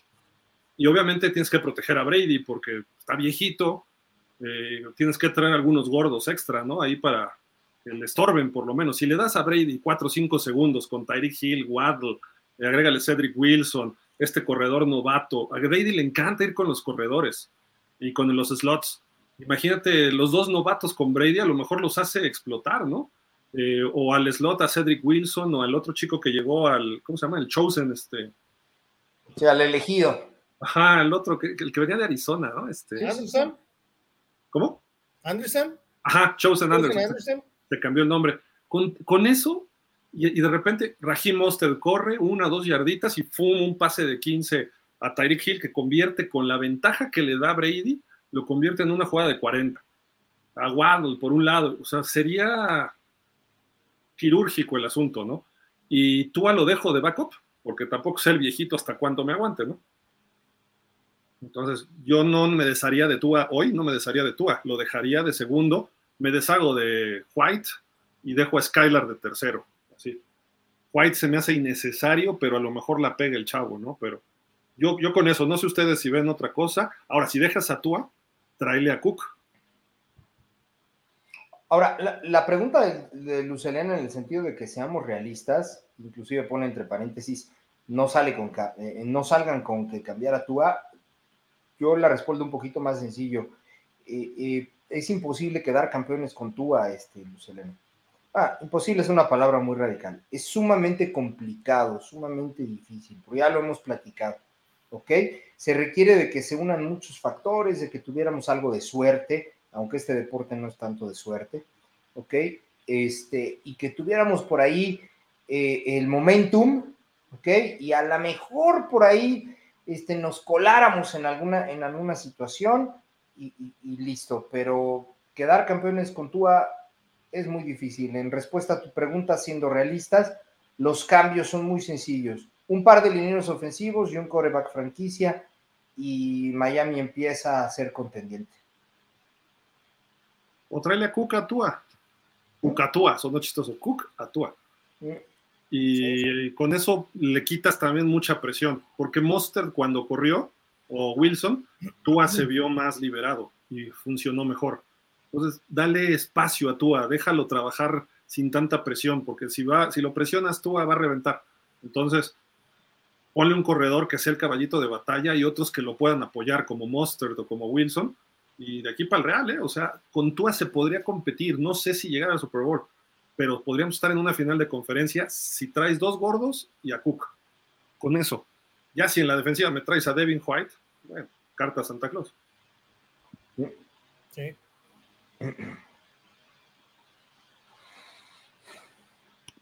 Refugio García, ya están poniendo al cornerback Cam como titular con ex Ramsey y Holland. Y ponen quién va a atacarlos por aire. Pero no es safety, es corner. Oye, que este, lo que pasa es que a veces usan cinco backs defensivos, ¿no? Los equipos. Entonces. Sí, esa, es, la que se conoce como Dime. Rodolfo Martínez Juárez, que ya te, que, ya te casaste en secreto, Gil Pillín. y que estuvo buena la fiesta, que acabaron en la alberga con Grill Ross y que el próximo año vas de coach. Órale. No, hombre, mira, ya somos íntimos, Grill y yo, que ya los voy a dejar. Yo me voy flojito y cooperando con los Dolphins. Jorge Fergadís, no estoy de acuerdo contigo, Gil, respecto a que con Fangio se supone tenemos una mejor defensiva, lo cual comparado al año anterior nos debe dar más posibilidades de ganar. Eh, hablamos de que Tua mejore, pero la defensa debe mejorar mucho más que con Boyer. De acuerdo. O sea, de entrada va a ser mejor porque hay un mejor coach y han traído refuerzos a la defensiva. A lo mejor en números no se refleja de primera instancia, pero no vamos a estar en, la parte negativa del 17 al 32, no creo que estemos. Arriba del 16 creo que sí vamos a estar en, en casi todos los rankings de la defensiva, porque hay talento que no se ha sabido explotar. Y eso va a ayudar, a lo mejor ganamos, a lo mejor no tiene que ganar Skylar y Mike White los partidos, a lo mejor la defensiva nos gana dos juegos y ya. Como el año pasado contra Jets, que la defensiva fue la que y equipos especiales mantuvieron el juego, ¿no? El juego del, último. Miguel Rullán González. Saludos desde Zacatlán, Puebla. Gil, muchachos, el draft de los Fins fue como cuando voy con mi esposa al súper y vamos por jugos y leche y regresamos con puras cosas para ella. Y un paño. paño y un six para mí y que se me pase el coraje, McDaniel. no, bueno. No, no, la, analogía estuvo muy buena. Rodolfo Martínez Juárez, tienes razón, Leopoldo. Este pudiera ser el último año de Tua y Greer. Refugio García, ronda 1, defensive Bradley Chubb, trade de Broncos. Ronda 2, cornerback Cam Smith. Ronda 3, cornerback Jalen Ramsey, trade de Rams. Ronda 3, running back de Von Achain. Se ve mucho mejor con esa perspectiva. Sí, de acuerdo, de acuerdo. Pues sí. Es lo que obtienes al final, ¿no? El resultado. Sí, exacto. Lucelena, mil gracias. Ya entendí lo de Austin y Noah. Por eso me encanta este programa. Siempre aprendo muchas cosas. Gracias de verdad. A ti, Lucelena, gracias. Saludos. Miguel Ángel Velasco Santiago. Como veo las cosas en la división, eh, la verdad creo que Bills y Delfines estarán peleando el primer lugar. Los Jets se conformarán con el tercer lugar por la cuestión de la adaptación de Rodgers al roster.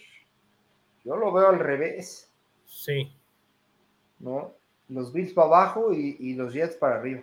¿Sabes qué tienen los, los Jets? Lo que, aquí lo que diga Rodgers a todos los muchachos de Jets va a ser como una orden ya hoy dijo o ayer dijo Rogers, los movimientos que tiene Garrett Wilson me recuerdan a Davante Adams cuando empezaba. O sea, muy sutilmente le está diciendo, voy a ir contigo como mi receptor uno y te voy a convertir en Davante Adams. Y un muchacho competitivo como Garrett Wilson, que fue el, novato ofensivo del año, imagínate que diga eso alguien como Rogers, te, vas a sentir como pavo real y vas a jugar mejor y vas a dar tu mejor esfuerzo. Eso es un liderazgo. y ya lo mostró Rogers con un mensaje muy sutil. Y cuando llega a su conferencia de prensa dice, cuando entré aquí al edificio, vi muy solito el trofeo Lombardi de Joe Namath.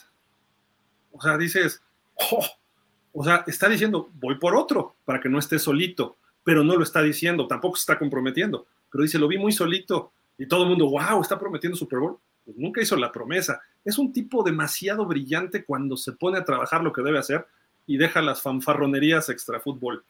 Y ahorita, imagínate, tú eres un chavo de 22, 23 años y Rogers se para en el campo y tú le dices, este, me voy a desmarcar, te desmarcas y te pone el balón entre las manos o en el pecho, dices, wow, o sea, ¿qué más puedo pedir? ¿Cuándo le voy a pedir eso a Zach Wilson? En 10 años, pues ya pasó lo bueno de mi carrera. Y los linieros, tú dame 5 segundos y yo hago el touchdown.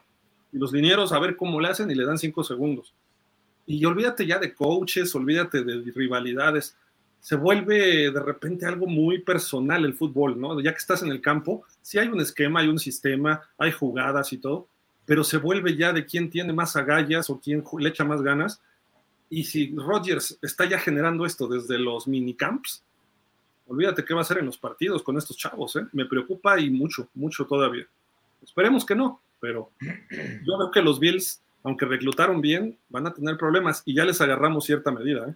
Sí. sí. Luz Elena, yo creo que hay que confiar en McDaniel.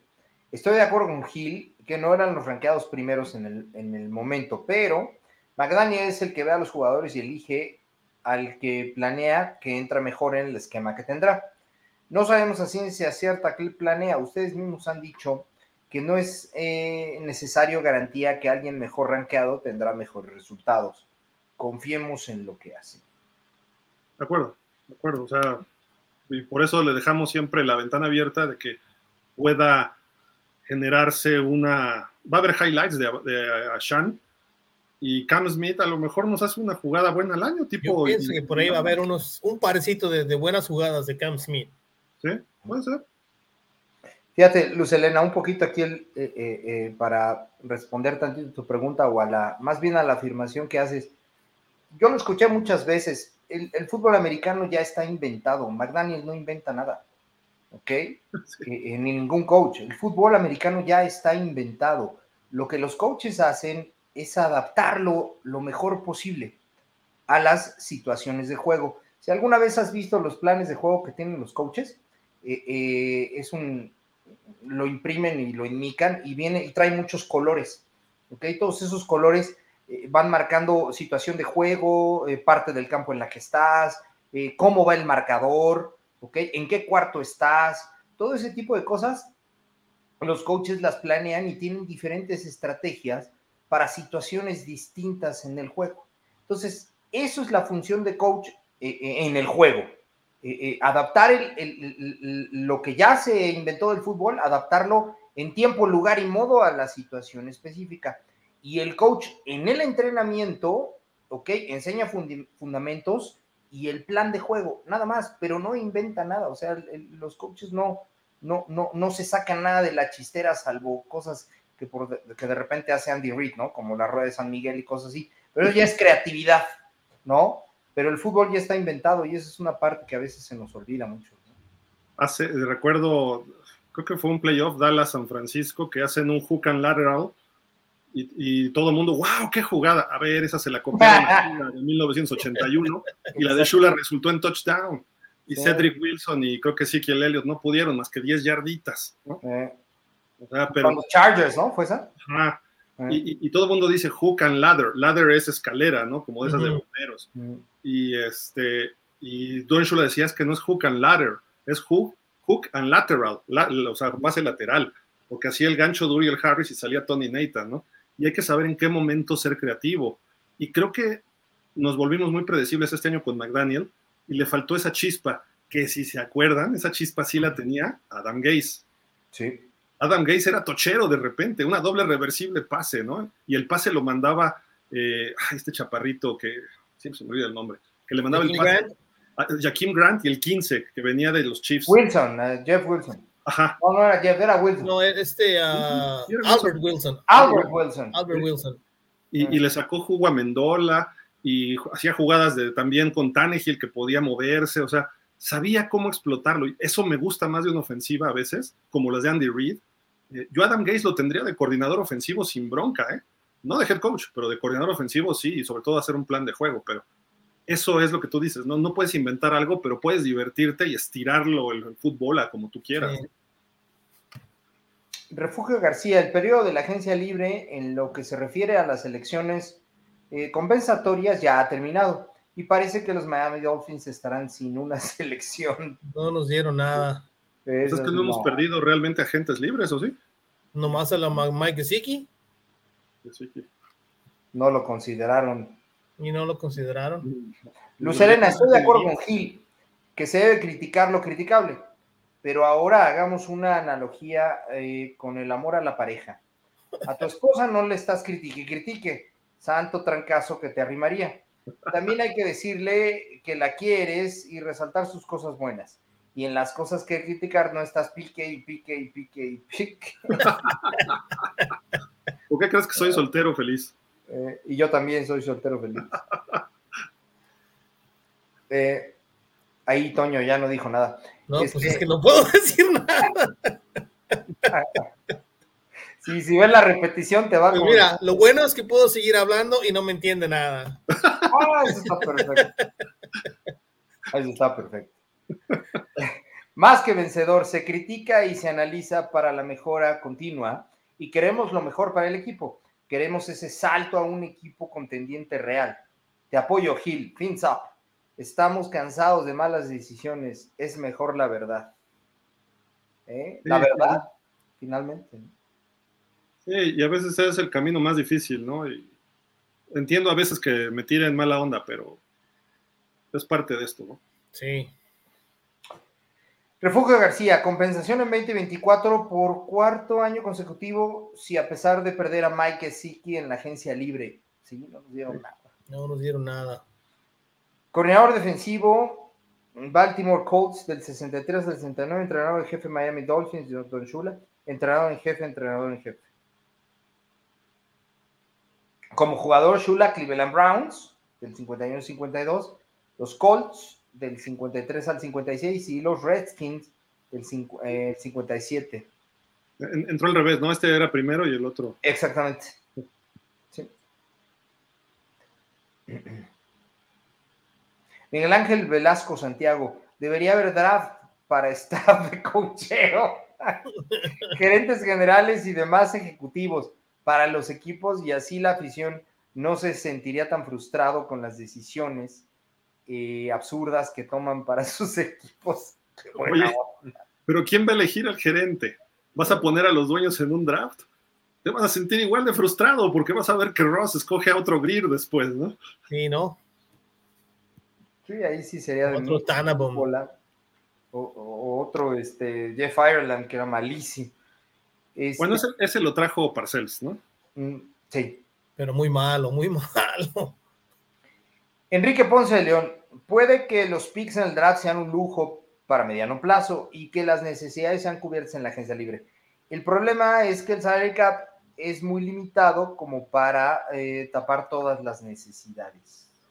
Viene el espacio de lo de Byron Jones, ¿no? En junio. Sí. En junio se le genera. Un, buen número de. yo creo que Ogba sí le va a dar gas. ¿eh? Sí, tienes que bajar algunos salarios por ahí. Refugio García, entrenador Shula Detroit Lions del 60 al 62, coordinador defensivo Baltimore Colts, 63-69, entrenador en jefe, ahí sí está correcto, los Dolphins 70 al 95. Hall of Famer 97. Alex Sosa, no, perdón, César. Buenas noches al staff, te entiendo Gil, le voy a Cruz Azul y también soy Dolphin de corazón. Y entiendo que hay un punto donde dejas de ser fan para volverte crítico y exigirle a tu equipo ser mejor. Claro. Ojalá y me escuchara nada más, pero bueno. Gerardo Rubén Cuadrilla de la Rosa, eh, sus pronósticos ya con el draft, yo les doy 11-6. Yo no cambio, sigue lo mismo. Este draft no va a ayudar a que el equipo sea mejor hoy. A lo mejor en dos, tres años sí. Entonces le doy igual, eh, dijimos 11, ¿no? 10, 11 ganados. Yo 17. Y que tú se mantenga sano más partidos, ¿no? También. ¿Tú, Toño? Yo creo que si Tua se mantiene, mantiene sano, yo le doy el 11-6. Si, si Tua no juega, se, se lastima por ahí media temporada, 10 o hasta menos, hasta 9. hay peligros este año más que el año pasado. más que el año pasado. Sí, por la liga, la liga va a estar muy, muy, muy atento a lo que le pase tú, si se la si cae y se levanta y. Es que mira, la conferencia americana ya va a traer unos Cleveland Browns con, con Deshaun Watson. Con Deshaun Watson. Ya va a traer a, a, los Denver Broncos con un head coach de calidad, ¿ok? Este, evidentemente Cincinnati, Buffalo, Kansas City, este, siguen estando arriba. Ya tenemos a uno de los mejores corebacks de la liga, si no es que el mejor, en la conferencia americana y en la división. O sea, cuatro o cinco equipos eh, eh, eh, van a dar el repunte y, Miami debe estar al nivel. Entonces, una de esas. Completamente de acuerdo. Sí, sí, sí. Oye, tiene que jugar a ese nivel. Exactamente. Si no puede jugar a ese nivel, pues ¿a qué le tiramos? Y, Jacksonville, ¿qué me dicen? Con Trevor Lawrence. Jacksonville. Exacto, también. Yo pienso que, que, los mejores corebacks de la liga están en la americana, hoy por hoy. En... ¿Sí? De los 16 equipos, entre 10 y 12 equipos son de nivel. ¿Sí? ¿A, quiénes puedes echar? A Houston, porque está en un proceso. A los Colts. A los Colts, pero también, hay talento, ¿eh? Ahí pueden. Pero todavía siguen como que en reconstrucción. Sí. Y tienen muchos agujeros. A los Raiders. Los Raiders también creo que van a sufrir todavía este año. Los Raiders, los Colts, Houston. Pero ¿sabes qué? Raiders y Pats como que son media tabla, ¿no? sí. Los Pats, más o Pienso que por ahí también este año los Steelers no van a estar tampoco. Ahí ya van cuatro, van a estar por ahí. Por lo menos en tercer lugar.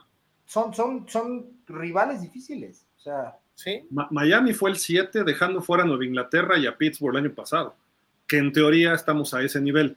¿Quién mejoró más? ¿Miami o Pittsburgh o Nueva Inglaterra? Creo que Miami, ¿no? Sí. Pittsburgh hizo cosas buenas, o sea, y Nueva Inglaterra lo veo muy igual a ver cómo le funciona a sus picks, ¿no? Pero agentes libres, solo Gesicki me preocupa, ¿no? Cleveland va a ser preocupante ese equipo, ¿eh? Porque hizo buen draft, ya va a estar de full de Sean Watson, y creo que jugamos contra ellos, ¿no? Además. Sí. Y Denver ya lo dijeron, ese sí, también aguas. El anterior no lo leímos. Este. Perdón, perdón, perdón. Refugio García, únete a uno de los campamentos juveniles de Tyreek Hill este año. Está muy cargado los campamentos de Chita. ¿Ya miraron el calendario? Órale. Vi, vi, por ahí un anuncio de él y está padre eso, ¿no? Sí, cómo no.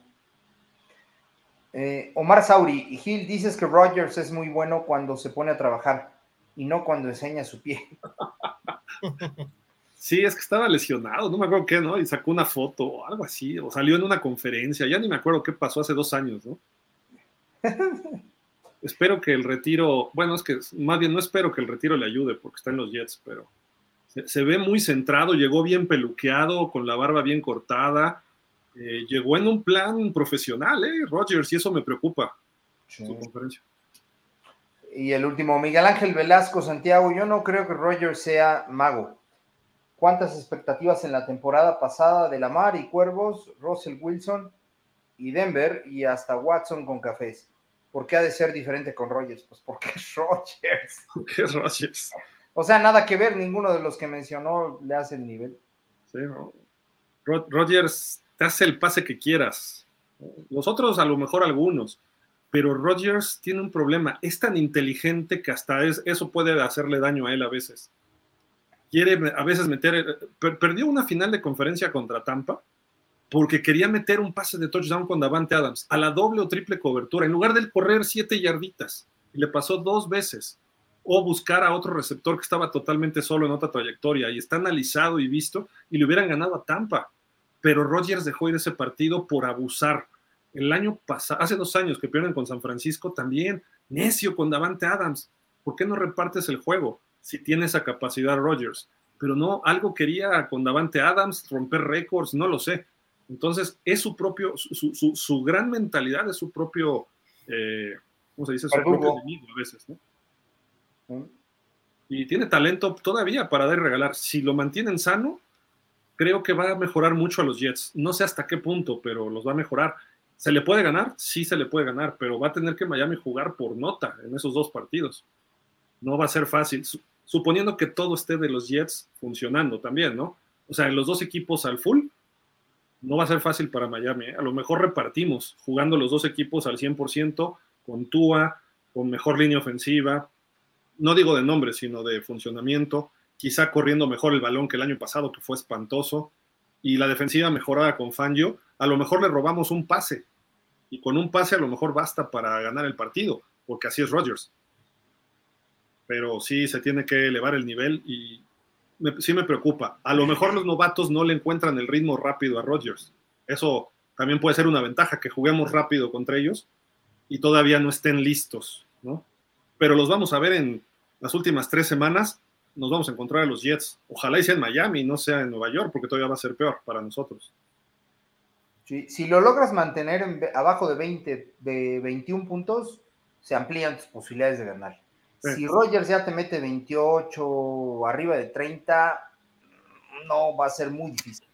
Muy difícil. Pues ya, ya llegamos al final. Estuvo largo, pero estuvo bueno, ¿no? Sí. Como siempre. Era lo que pone mal. Hay que mandar a Wilkins a que rompa a Rogers. Eh, eso puede ser, ¿eh? Rogers tampoco es el hombre más fuerte del mundo, ¿no? Pero Wilkins no ha podido con Josh Allen y le ha traído ganas. Que, los rompa los dos, ya con eso. Pero bueno, este, mi estimado Toño, ¿algo para terminar el programa el día de hoy?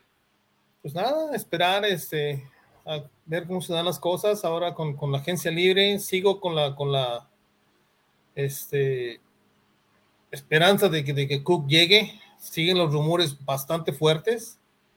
Y este, pues sería todo. Mi, mi último comentario para, para pues ahora que, que apenas terminó el draft y uh, pues esperar a ver cómo, cómo se van dando las cosas. Correcto. Pues muchas gracias, Toño, como siempre. Saludos hasta allá, hasta la zona. Igualmente, igualmente, Gil, eh, Polo. Y Polo, pues, ¿con qué nos despedimos? ¿Con qué nos vamos? Pues mira, eh, se dice que una vez que termina el draft, comienza ya la, temporada, ¿no? Si no, como tal, ya con juegos, sí, sí se empieza a dar, ¿no? Entonces, pues ya aquí empezaremos a, a, abrir la perspectiva de todo y, y, ver qué cosas nuevas se presentan en la agencia libre y que el equipo se forme cada vez mejor. De acuerdo, pues vámonos. Muchísimas gracias, amigos. Este, el jueves hay programa ya. Por el draft de la semana pasada no pudo haber, pero estará Fer, me dijo que iba a estar. Creo que Miguel, no sé si Roger, pero iba a haber varios que ya dijeron que iban a estar el próximo jueves. Así de que no se pierdan el jueves a las 8 el show de los Dolphins versión jueves por la noche para que platiquen allá también con los demás muchachos. Antón dijo que iba a venir, pero tenía mucha chamba por principio de mes. A ver si Antón también está el próximo jueves con ellos. Pero si no, bueno, pues no se olviden, el jueves alrededor de las 8 de la noche, otro programa del show de los Dolphins con el resto del equipo, ¿no? Pero muchísimas gracias, como siempre, pásenla bien, cuídense. Y pues, como siempre, a pesar de que se pudieran o pudiéramos creer que se equivocaron, eh, pues agradecemos al equipo eh, las intenciones, ¿no? Y seguimos diciendo fins up. Y Ricardo Alonso dice, descansen, saludos, ya no alcancé a ver el análisis de nuestra raquítica participación en el draft. Gracias, Gregory McDaniel. Ahí regresa, le ponle al ratito, Ricardo. Buenas noches, pásenla bien, cuídense y nos despedimos, como siempre. Buenas noches. Buenas noches. Nos vemos, Toño. Nos vemos, Fins up, fins up.